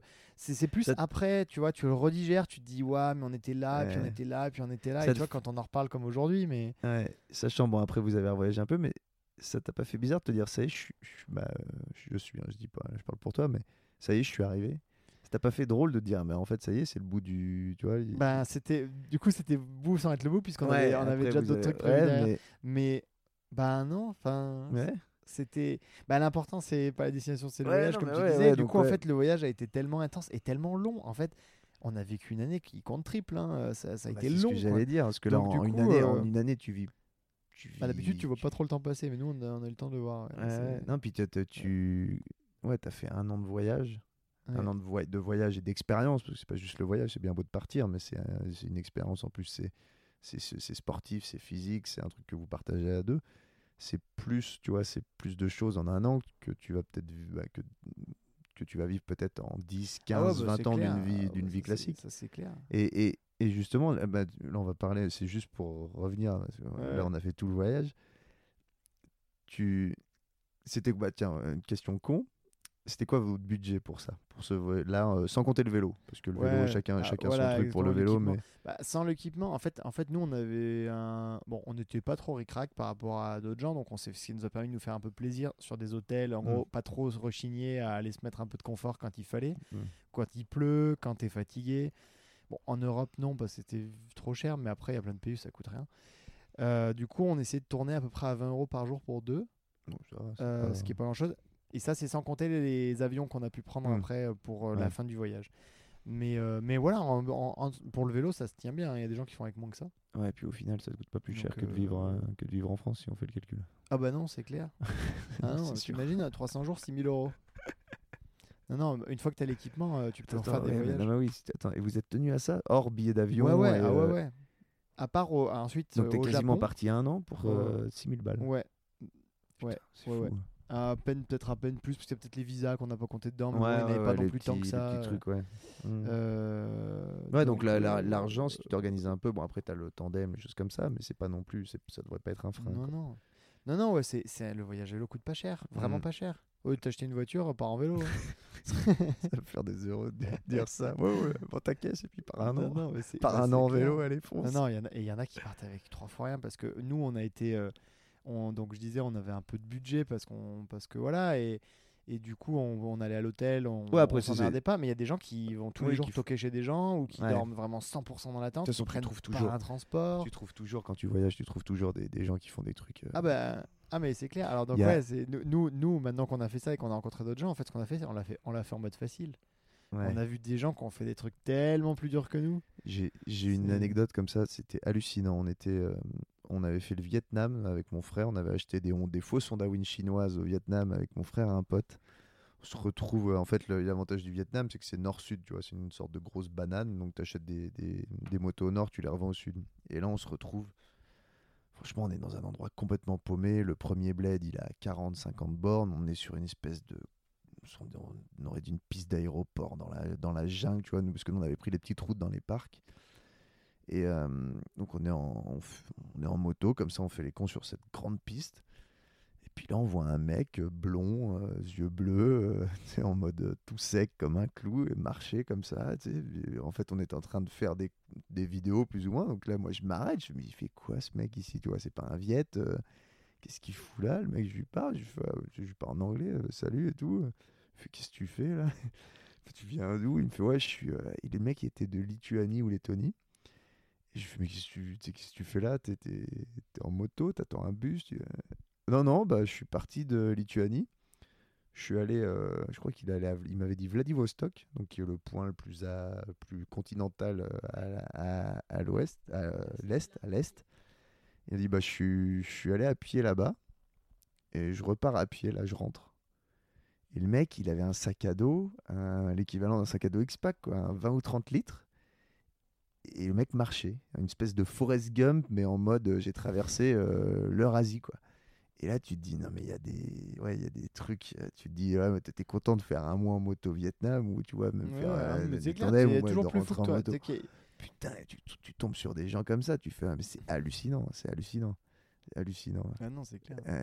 Et, Attends, mais du coup, euh, Ouais. en fait, euh, peut-être que Clarisse, elle. euh, ah oui, bah oui, toi, Clarisse, elle, quand t'arrives, ouais, parce que elle c'est elle a une petite chose à dire sur euh, son sentiment à l'arrivée. quand t'es arrivé, à quand t'es arrivé à Singapour. Bon, à part la petite. Toi, qui- toi, sachant que c'était pas ton projet, Voilà. pas ton rêve, qu'est-ce que tu te dis à quand part la t'arrives là tristesse d'avoir perdu le, le compteur, parce que ça, ça a beaucoup affecté. Ah bah ouais, bah clairement, euh, pour moi, c'était c'était euh, c'était horrible de se rendre compte qu'on avait perdu le, le compteur du vélo et alors que j'attendais ce moment avec impatience de me dire non mais je suis arrivée jusqu'ici à vélo quoi. Non mais c'est un truc de ouf. Et en fait, je voulais voir le je voulais voir et pouvoir dire sur le compteur bah j'ai j'ai fait- X 1000 kilomètres, quoi. Surtout qu'on avait fait des petites photos avec euh, à peu près bah, chaque compte rond. On faisait une photo, on avait fait les 9000, euh, on avait fait les 10, après les 13, 14, 15. Ah enfin, ouais, bref, c'est cool on ça. avait- ouais. Euh, ouais, ben non, pas 15. voilà.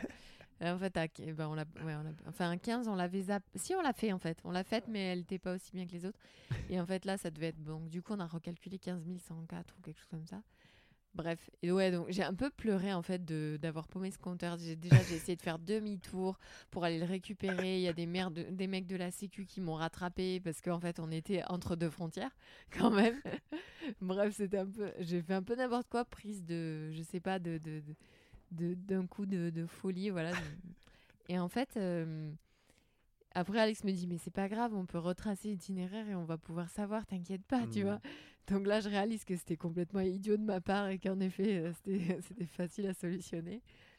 Et, euh, et arrivé à Singapour, ben, en fait, ça m'a fait drôle de, de voir euh, Emric, donc euh, le pote chez qui on allait, et qui vient nous chercher et de me dire, bah, la dernière fois que je l'avais vu, c'était en France. Et en fait, entre-temps, j'ai fait tout ça à vélo. À vélo. quoi. ouais. Et euh, moi, j'étais assez émue euh, quand même de me dire que bah, j'a- j'avais réussi à aller au bout, surtout qu'à un moment donné, il y avait eu un, un moment de doute.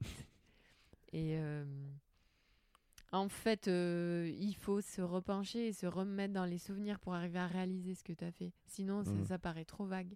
Et aujourd'hui, maintenant, quand on en, on en parle, et là, en même temps que vous parliez, depuis tout à l'heure, j'arrête pas de regarder les photos du ouais. voyage, tu vois, pour me... C'est les seules choses qui me font me rendre compte que on a vraiment fait un- et vécu un truc aussi dingue que ce voyage. Autrement, ça paraît aujourd'hui comme un rêve. Ouais, c'est C'est déjà euh, ouais en fait ça paraît même déjà loin et c'est comme si on avait rêvé ce qu'on a fait J'ai- j'ai- je, je me rends pas compte euh, sauf quand on se plonge dans la discussion que je l'ai vraiment fait en fait je Mm. trouve ça fou Euh, parce que déjà je pensais la jamais dernière fois, faire quand ça on, dans ma la dernière quoi. fois quand on avait parlé, tu étais ému aussi quand on avait parlé Ouais. au, bah, dans le bar. On était Ouais. avec Seb justement du podcast là qu'on a eu. Tu voyais que bah, parler des gens aussi, des rencontres que tu as faites et tout, c'était quelque chose. euh, tu vois, des peuples, des. bah, J'avais l'impression que toi, en tout cas, ça ça t'avait fait quelque chose. bah oui Et que oui, quand tu reviens après, euh, c'est quoi notre vie un peu de tous les jours, ça fait, ça fait toujours Ouais. bizarre. Bah, c'est là que la phrase que tu as dit au tout début du podcast, ben, on peut boucler la boucle, mais oui, euh, c'est. En fait, euh, l'important, c'est pas la destination, c'est bien le Mm. voyage. Et surtout, euh, une phrase que Alex avait sortie, je crois que c'était euh, Sylvain Tesson, mais qui dit euh, c'est pas. euh, c'est pas vous qui faites le voyage, euh, c'est le voyage qui vous fait. Mm. Ou c'est pas ça? Mm. Mais c'est ça, la- c'est Ouais. ça la citation, ouais, voilà. Et ouais. et- Bah moi, moi, aujourd'hui, je peux dire que j'ai compris ce que c'était et que euh, visiter un pays, et ben, je peux dire que là, les pays qu'on a traversés, oui, on les a visités quoi, Mm. pour de vrai. Et c'est vraiment cool. Et vous, Mm. attends, euh, là, je parle, euh, bah, tu vas pouvoir répondre, mais vous en sortez changé de ce voyage? Ouais, je pense que oui. Au fond de C'est toi, dur tu à ouais, dire comme ça, mais oui. euh, ouais. Il y a plein de choses aujourd'hui où euh, il y a des choses que je vois beaucoup plus clairement qu'avant euh, dans, dans mes convictions personnelles d'autres qui euh, ont été modifiées et, euh, et l'approche de la vie en général Mm. euh, dans la vie de tous les jours, dans, dans, quand il s'agit de, bah, d'aller bosser tous les jours, de faire voilà, plein de choses, elle est, elle est plus pareille. Ouais. Mm. Elle n'est pas radicalement changée. Ouais. Faut pas croire que c'est genre euh, parce que tout le monde m'a- m'attendait avec des questions pendant le voyage et alors comment ça va? C'est pas genre euh, t'as eu la révélation Mm. euh, et puis t'es complètement transformé et puis je Tu- vais me transfor- tu vois je vais pas tu relativises moine. quand même. Je sais que moi, ça m'avait fait ça, mais la plupart de ma- beaucoup de mes voyages, après quand je rentre, je relativise beaucoup de choses. tu vois. Oui, Je- par exemple, quand, la première fois que je suis allé, euh, c'était mon premier voyage en dehors de l'Occident, comme on Ouais. appelle ça. Je suis allé en Inde, je suis revenu d'Inde, mais j'ai relativisé mais tout ce qui est arrivé. euh, Oui. Tu vois, avant, je, gueule- je, je gueulais, bah, je, gueulais je gueulais pas trop, mais le train avec 15 minutes de retard. Ah, Ouais. ça fait chier, la SNCF. Putain, quand t'attends ton train 4 heures en Inde qui met 13 heures pour faire 200 bornes, oui, et que t'es es là et tu dis, mais, mais tu, en fait, tu te rends compte qu'on se plaint pour des trucs. euh, oui. Et sans, sans dire que, tu vois, je, je suis pas dans le truc. euh, ah, mais ils ont rien, ils sont heureux. C'est- pas ça non plus. Mais tu vois, de te dire, mais en fait, faut, faut arrêter. Faut arrêter de se plaindre. oui faut, arrêter, ça. faut arrêter parce qu'il y a la queue au supermarché de se plaindre. Faut arrêter parce que, ah bah merde, il y a pas ça, il y a pas ci. Faut... Mais tout est prétexte. On est Ouais. devenu un peu triste, euh, notre Mm. société. On est devenu, on Mm. est déjà, alors par nature, euh, je sais pas pourquoi, mais les Français, on est très râleurs. Ouais. Et donc, du coup, il y a.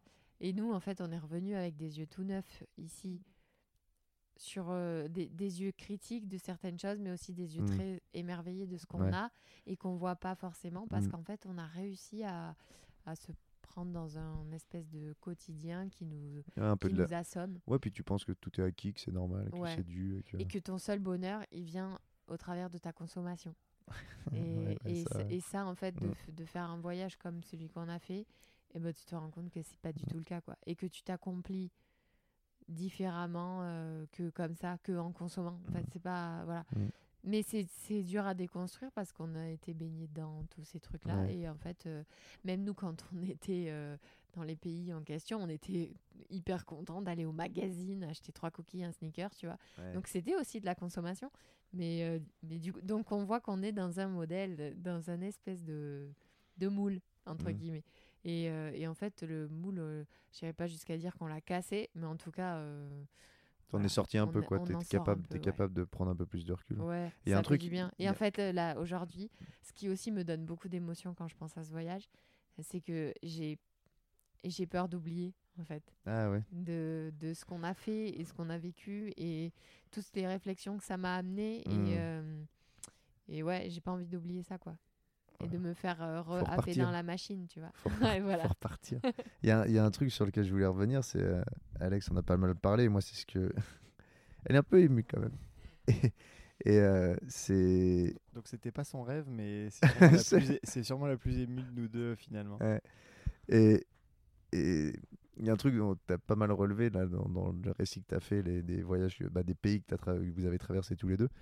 C'était ce côté, euh, les pays musulmans, tu vois, et l'hospitalité. Moi, je sais que c'était la première fois, le, le voyage que j'ai fait il y a pas longtemps, où j'ai fait Pakistan et Iran, et où ça m'a juste fait halluciner, quoi. Mais c'est halluciné, mais ça m'a fait. Tu sais, ça, ça te redonne foi en l'humanité presque, à la Bah, fraternité, aux gens clair. qui t'accueillent, ils te connaissent pas, ils t'accueillent, euh, ils t'offrent à manger, ils te présentent à leur un famille, beau pied de nez à, à tout, à la géopolitique, à à- l'image ouais, que ça renvoie de tout ça. que malheureusement, Mm. on a aujourd'hui à Ouais. cause de à cause de d'extrémistes qui sont finalement Ouais, une puis de- minorité de- et qui font une mauvaise pub. et-. Et, et voilà, et d'arrêter de, enfin en fait d'arrêter de d'avoir peur de l'autre et de Mm. et de mettre tout le monde dans le même sac et il faut, pas trop regarder la télé Et quoi. de, hein, de faut- faut croire, aller et de que, croire que... les autres sont fermés et que Ouais. nous, il faudrait qu'on se ferme parce Alors, qu'eux, ils sont fermés alors que c'est nous, c'est nous les gens fermés. Ouais, ouais, bah oui. Alors que vous avez fait plein de pays, je pense que Ah. partout vous avez été accueillis, euh, les bras ouverts. Moi, c'est pareil. Ouais, les- c'est J'ai jamais senti de la, haine de, tu vois. De, alors, je suis certes un voyageur, mais les gens, ils m'accueillaient les, les bras ouverts, vraiment quoi. Ça, c'était, c'est hallucinant. Et c'est, Ah non, c'est un- complètement, hein. et On, c'est- a, on a vu que bienveillance et, et respect et, et puis porte ouverte quoi. Enfin, Mhm. Franchement, euh, on, a, on a refusé des, des moments euh, d'aller chez des gens parce qu'on Ouais.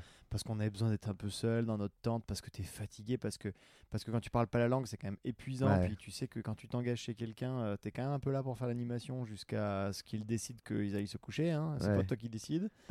Donc quand Et puis pour peu que tu sois un peu malade, euh, des fois, tu vraiment pas la foi. Mais du coup, on a, été, on a refusé des invitations hein, parce Mm. que parce qu'en fait, t'en as beaucoup. T'en as beaucoup. Et c'est c'est exceptionnel. hein. Si tu les saisis toutes, tu passes Ouais, toutes tu, tes tu- soirées chez des tu gens. peux hein. passer la, Bon, ta notamment en vie, ta Iran. vie entière, ta vie entière en, Iran. et, en. Iran, euh, pareil, tu, ne, tu, ne- tu peux Ouais. être nourri, blanchi, logé tous les jours. Alors là, c'est assez incroyable. C'est, je crois que de toute façon, euh, tout le monde le dit, hein, que c'est le Ouais. pays, un des pays les plus fous. Toi, t'as dit que le, tu- Ah, tu, m'as dit l'autre jour que le ah, Pakistan c'était encore au-dessus. C'est Donc ça Ouais, te- bon, ça donne après, c'est encore hein. au-dessus, chacun son expérience, mais, c'est hallucinant. C'est moi, pour moi, le Pakistan et tous les gens qui sont allés au Pakistan, ils hallucinent sur, euh, tu vois, les gens qui ont fait l'Iran, mais ils ont fait le Pakistan. Le Pakistan, c'est c'est- c'est hallucinant, mais hallucinant. Il y avait un pote qui m'avait fait souligner, il m'avait tagué sur un truc parce que Mike Horn euh, était au Pakistan, il avait essayé de faire le K2 et euh, il m'avait tagué sur le truc où il, euh, il, il parlait des, des Pakistanais, quoi. Tu vois, de dire que c'était un peuple incroyable et tout, que le campement c'était de la folie. que Moi, les gens me remerciaient, j'arrivais, ils me remerciaient d'être là, ils me disaient merci de venir au Pakistan, parce qu'en plus, c'est des gens qui subissent le, tu vois, le, le- la géopolitique. Ouais, et, la vraiment, mauvaise, et la mauvaise presse. Moi, quand j'ai euh, quand j'ai dit que je me barrais au Pakistan, euh, Ah ouais, en Iran, les gens avaient l'impression que j'allais en zone de guerre. Ah ouais. C'était- Oui, oui, c'est ça ce qui est assez drôle. C'est, alors, oui, euh, en Iran, c'est pareil. Donc les gens qui te disent toujours merci d'être là. euh, ça, c'est Ils viennent te parler. euh, vous êtes un touriste Euh, Oui, oui, non. euh, vous, je- vous croyez que je suis qui? C'était un peu la question drôle de pendant toute l'Asie centrale. C'est Are you tourist? Et euh, donc on n'a pas tout compris pourquoi il posait cette question. Alors on s'est dit que c'était un peu faire la différence entre quelqu'un qui est peut-être là en mission, Ouais, vraiment c'est son travail, ouais, ou ouais. un- parce que aussi des gens, des Européens qui viennent, qui sont profs ou quoi. Donc être touriste, c'était c'est un peu le t'as une espèce d'aura, t'es un peu le gars qui voyage pour le qu'il fout plaisir. là, lui? Le voyage qui- tu vois, c'est c'est un concept qu'ils ont pas trop en fait. Et, euh, et en plus, ce qui est très drôle, c'est que touriste en russe, ça se dit touriste. Donc euh, en général, quand t'entends touriste, mais ils savent pas que tu comprends, Ah, tu oui, sais très bien qu'on parle de toi, mais ils savent pas que t'as compris que Ah, tu parlais de toi. Donc c'est très très drôle.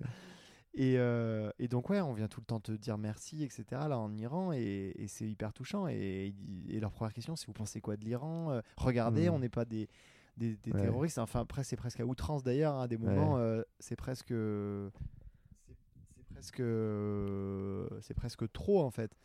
Enfin, tu, tu- ça peut devenir un peu oppressant parce qu'en fait, ils veulent tellement montrer une bonne Mm. image que ça en devient Ouais. entre guillemets un peu pénible, mais on sait quand même un beau côté. Ouais. Mais euh, J'avais eu ça aussi. Moi, je m'étais dit, euh, tu vois, ils voient- surtout euh, en Iran, ils voient un peu plus de touristes. Au Pakistan, ils envoyaient zéro. Surtout que moi, j'étais en moto, donc les gens, j'allais dans des endroits. Tu sais, je m'arrêtais dans des villages qui sont, qui sont même pas sur, pas, pas- qui sont pas sur une carte, mais t'as aucune raison de t'arrêter là. Et euh, j'avais vu un moment un, un gars qui fait des vidéos sur YouTube, Justin Van Collen, qui avait traversé le Pakistan en 4x4 et qui à un moment a fait cette réflexion. Tu sais, j'y avais jamais trop pensé. Il disait, mais en, en fait, je vais dans ces pays c'est les gens qui vivent là, les, les gamins, les- ils, sortiront peut-être jamais de leur pays, jamais de Mm. leur région. Et donc pour eux, je suis un- une sorte de, de truc vivant de ce qu'ils voient. Et il fait, bah en fait, je me dois de leur répondre et de- d'être sympa avec eux, de leur et, et- et en fait, moi, à chaque fois qu'ils me parlaient, les mecs, bah, j'ai essayé de répondre. Tu vois, Alors, ils me posaient tout le temps la même question Are you a Muslim? Est-ce que j'ai une femme? Est-ce que machin? Mais ça me faisait marrer. Puis je leur répondais parce que pour eux, c'était. Ils voyaient personne, quoi. ouais, Et c'était, mais c'est fou, ouais, c'est. Et, hum, et on est à combien de temps là? Oh là là, 1h49 et, et Clarisse va aller dormir et puis même Alex il Ouais. Non, Mais, mais ouais, on pourrait euh, en parler des heures, bah hein, oui, en parler toute la nuit. hein. Et hum, euh, question con, vous allez repartir? Ah, très sûrement, ouais. On a encore pas mal de choses qu'on n'a pas vues. Ouais. hein, y a pas... Et puis, bon, en plus, plus ça va, plus la, la liste s'allonge hein, quand on entend parler du Pakistan. Ou... Il y On a la retourner- Ouais, a en vélo, ça a l'air complètement fou. On aimerait bien retourner au Japon parce qu'on n'a pas tout vu, c'est très Mm. beau. On aimerait bien aller en Amérique du Sud. Ouais. Moi, j'ai de plus en plus envie d'aller en Afrique. Ah, moi j'ai, j'ai croisé un motard qui m'a dit euh, faut que tu ailles en Afrique. Voilà. Je l'ai croisé en Iran. Et un vieux, mo- un vieux motard, si- s'il écoute ça, il va, il va mal, il va mal le prendre. Mais bref, un, un, rou- un, un vieux, un vieux motard, quand même, si un vieux motard. Il m'a dit il faut que tu ailles en Afrique. Ouais, bah il m'a voilà. dit si, euh, si tu as aimé euh, euh, l'Iran, machin, il m'a dit va en Afrique, c'est incroyable. Donc oui, on repartira, mais la prochaine fois, euh, je participe à créer cet itinéraire. Comme ça, j'aurai pas de raison de me plaindre. Je sais pourquoi. ah, mais fais gaffe, là, hein, ça veut dire qu'il faudra pas que tu craques, hein, parce que ce Ouais. sera toi qui, qui devra dire c'est moi qui ai choisi.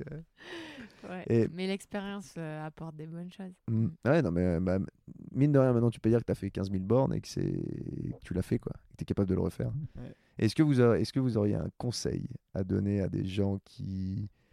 Comment dire Qui n'osent pas ou qui, qui ont un projet comme ça et qui, tu vois, comme toi? Toi, par exemple, ça a mis 10 ans. Ça a mis 10 ans, à ton projet, tu l'avais dans la bah, tête. Qu'est-ce que tu as des conseils à donner? Est-ce Conseil, que euh, non, bah, je dirais euh, qu'en fait, il- si vous avez un projet, il faut le faire. faut le faire. Faut Toujours pas, aussi faut, simple. Ouais, non, mais oui. faut attendre, mais enfin, faut pas attendre. Après, des fois, il se trouve qu'on n'a pas le, c'est pas le bon moment. Mais quand le moment se présente, il faut pas attendre. Ouais. Il faut y aller. La vie, elle est quand même courte. On sait pas ce qui peut arriver. Demain, on peut être euh, malade. On peut avoir quelque chose qui fait qu'en physiquement, on n'est plus au top. On peut pas le faire. Et, et, et je pense que si on a un projet comme ça, on le regrettera. C'est euh, c'est marrant parce que tu vois Seb, euh, donc euh, que Clarisse et Alex connaissent. On a enregistré un podcast avec Seb que j'ai pas encore diffusé, donc vous l'avez pas entendu. Mais pareil, en fait, quand tu, il est parti donc euh, Amérique du Sud avec euh, en camping-car, il a dit à un moment il y a tout qui s'est plus ou moins aligné et il s'est dit bah il faut le faire quoi. Il faut le faire. Il l'a fait en six mois. Il a monté le truc. Et il avait quand même deux gamins. Ils avaient un budget. Tu vois, ils ont dû acheter le camping-car, tout ça. Il a dit il faut le faire maintenant, sinon après. Tu vois, des trucs de boulot, de machin, ça fera pas. Les gamins, ça fera pas non plus, parce qu'après, il devait aller à l'école, tout ça. Et il est. Ouais, ouais, faut. Ouais, ouais. En fait, il n'y a pas de bon moment. Il y a, y le moment. Ouais, faut. Donc, tu trouveras toujours une excuse pour dire Mm. Ah non, mais c'est pas le moment. Mais en tout cas. Ouais, en euh, fait, en fait, si- en fait, faut. S'il n'y a pas de vraie raison, enfin voilà, faut, En faut fait- savoir saisir le moment et se dire Ok, là, le, vraiment, le facteur limitant, il est peut-être très faible. Hmm. Donc, faut y aller. Nous, nous en fait, clairement, on s'est en fait, dit. faut arrêter de se trouver des excuses. il Ouais, faut se trouver juste la raison de dire allez, on y va. Et puis voilà. arrêter de se trouver des. Ouais, nous, juste nous, on s'est dit ben, En fait, bon, moi, j'étais prêt à quitter mon boulot s'il fallait. Hmm. Euh, je- on avait de l'argent de côté. euh, nos parents sont en bonne santé, donc on s'est dit on peut s'en aller un an. euh, Mm. Il se passera rien ou on, on sera pas là. Euh, voilà, on, on- nous on est en bonne santé, on sait pas comment on sera plus tard. euh, bah, il y a une fenêtre de tir, faut la, faut la prendre quoi. Et puis bah, c'est, il y avait un, il y avait un truc, je crois, que j'en ai déjà parlé dans, dans des podcasts, je sais pas si je me répète, mais ton envie, ton envie du moment, c'est peut-être pas celle, tu vois, par exemple, si ton projet, toi pendant 10 ans, tu as gardé le même projet, ça c'est cool, mais ton envie du moment, par exemple, vous deux en tant que Mm. couple, ou euh, tu vois, ton envie que tu as là, ça se trouve dans 3 ans, ce sera autre chose, Ah non, tu vois, vous serez peut-être parti euh, peut-être dans envie. un autre projet, peut-être un projet pro, peut-être dans un autre truc. Et puis tu te diras, bah non, mais puis en fait, ton envie que tu avais vraiment, qui était, qui, était, qui était là en toi, tu l'as pas réalisée, tu la réaliseras jamais parce que c'est, c'est- elle est plus là. Et à la fois, tu peux dire ah ben non, bah, si elle était plus là, ça veut dire qu'elle n'était pas valable. Mais non, non, non, faut, faut la faire quoi. Mm. Faut, faut aller au bout. Puis là maintenant que vous l'avez fait, vous allez faire plein Mm. d'autres choses. Maintenant, il y a plein d'autres projets. Mais voilà, ce que je pourrais dire surtout aussi, c'est que en fait, en vélo, l'aventure, elle est à côté de chez toi. T'as pas besoin d'aller à l'autre bout du monde. Ouais, c'est vrai. Ouais, Tu pars en vacances, tu pars, comme a dit Clarisse, tu pars 4 jours, t'as l'impression de partir 10 jours. ouais. et il y a tellement d'endroits à côté de chez nous qu'on connaît pas. Rien que là, bah, nous, euh, tu pars d'Annecy, tu. Ouais, tu- c'est vrai qu'on a tu- quand même tu pas mal de trucs dans la région euh, aussi. Tu euh, te fais un tour des Préalpes, là, tu vas un peu dans la Drôme, au bord du Vercors, tu vas dans les baronnies provençales, tu vas dans le Dévoluy, tu te fais un- une, une espèce de boucle, puis tu peux prendre le train en vélo, c'est super, Mm. t'as rien, ne t'oblige de tout faire en vélo. C'est exceptionnel. C'est marrant quand même que je vous ai sur, euh, sur le podcast là, parce que tu vois, je voyage en moto. Des fois, je trouve ça déjà long en moto, tu vois. Et je m'étais dit, putain, le jour où je fais un truc en vélo, mais c'est que je suis, je je suis devenu complètement maso, tu vois. Et en fait, je me dis là, non, mais là, en t'écoutant, bah, en vous écoutant tous Tu les deux. libre. Tu vas Mais non, mais, non, mais en plus, en vous écoutant, je me dis, mais ouais, en fait, ça doit être une expérience incroyable. Et, tu, tu, et puis, tu le dois qu'à toi. à ta- ouais, non, ça, c'est. ouais. Non, bon. Est-ce que vous avez un mot de la fin à dire? Non, euh, je sais pas. Vive le vélo. Ben moi, je termine parce que tu avais demandé un conseil et moi, j'en avais un aussi. euh, C'était euh, bah, Ah oui, pareil. simplement euh, de ne pas voir trop grand. Se f- juste se lancer sur un Mm. petit truc, un truc à taille humaine et à petite échelle, et ça suffit en fait. Et ça suffit pour se dire euh, que c'est complètement Ouais, sans, génial. sans, dire d'aller à Singapour, commencer Ouais, par un petit truc. Ce que vous avez fait, en fait. Ouais. Te dire, mais Parce non, mais en ça, fait, ça peut paraître démesuré comme Mm. ça, et je peux comprendre, mais moi j'aurais dit, tu m'aurais dit ça, euh, C'est ça, attends, Tu je vois, vais te poser la question. Si, podcast si il y a et- 3 ans, s'il y a 4 Ouais, ans, on t'avait dit t'allais faire ça, je t'aurais dit non, mais ça va pas la tête. c'est pas pour moi. Quoi. Comme quand j'ai dit, quand je l'ai annoncé à mes potes et qu'il y en a une qui, tu sais, il y a eu une espèce de silence, il y en a une qui a dit à Singapour, d'accord, mais, mais à vélo, mais pourquoi? Tu vois, genre, c'était assez drôle, quoi. Et donc, ouais, donc ça paraît complètement ouf et c'est vrai que c'était fou. Et euh, du coup, il faut viser beaucoup Ouais. petit, mais en fait, euh, tout aussi génial. Donc, ouais, Mm. l'aventure, elle est à la porte de chez soi. Et, et puis, surtout, faut ouvrir les yeux parce qu'en fait, tu as plein Ouais. de perches tendues de la vie, de coïncidences et d'occasions qui te sont proposées et que, en fait, euh, il faut avoir envie de saisir aussi, quoi. Hmm. Voilà. Mais c'est bien, euh, je, bah, je suis complètement d'accord avec ce mot de la fin. Parce que ce sera le mot de la fin en plus. Oui, tu commences par une petite aventure et puis après tu, tu rajoutes, tu rajoutes, tu rajoutes et puis à la fin tu te retrouves à Singapour. quoi. Ça. Bon, merci, Merci. Alex, Bon, merci, à- Clarisse. merci à toi. Et à bientôt Clarisse parce que maintenant tu es une habituée du podcast. Ah bah oui, j'ai hâte de revenir. Je me demande de quoi je vais parler la prochaine fois. Ouais, allez. Salut, merci à tous.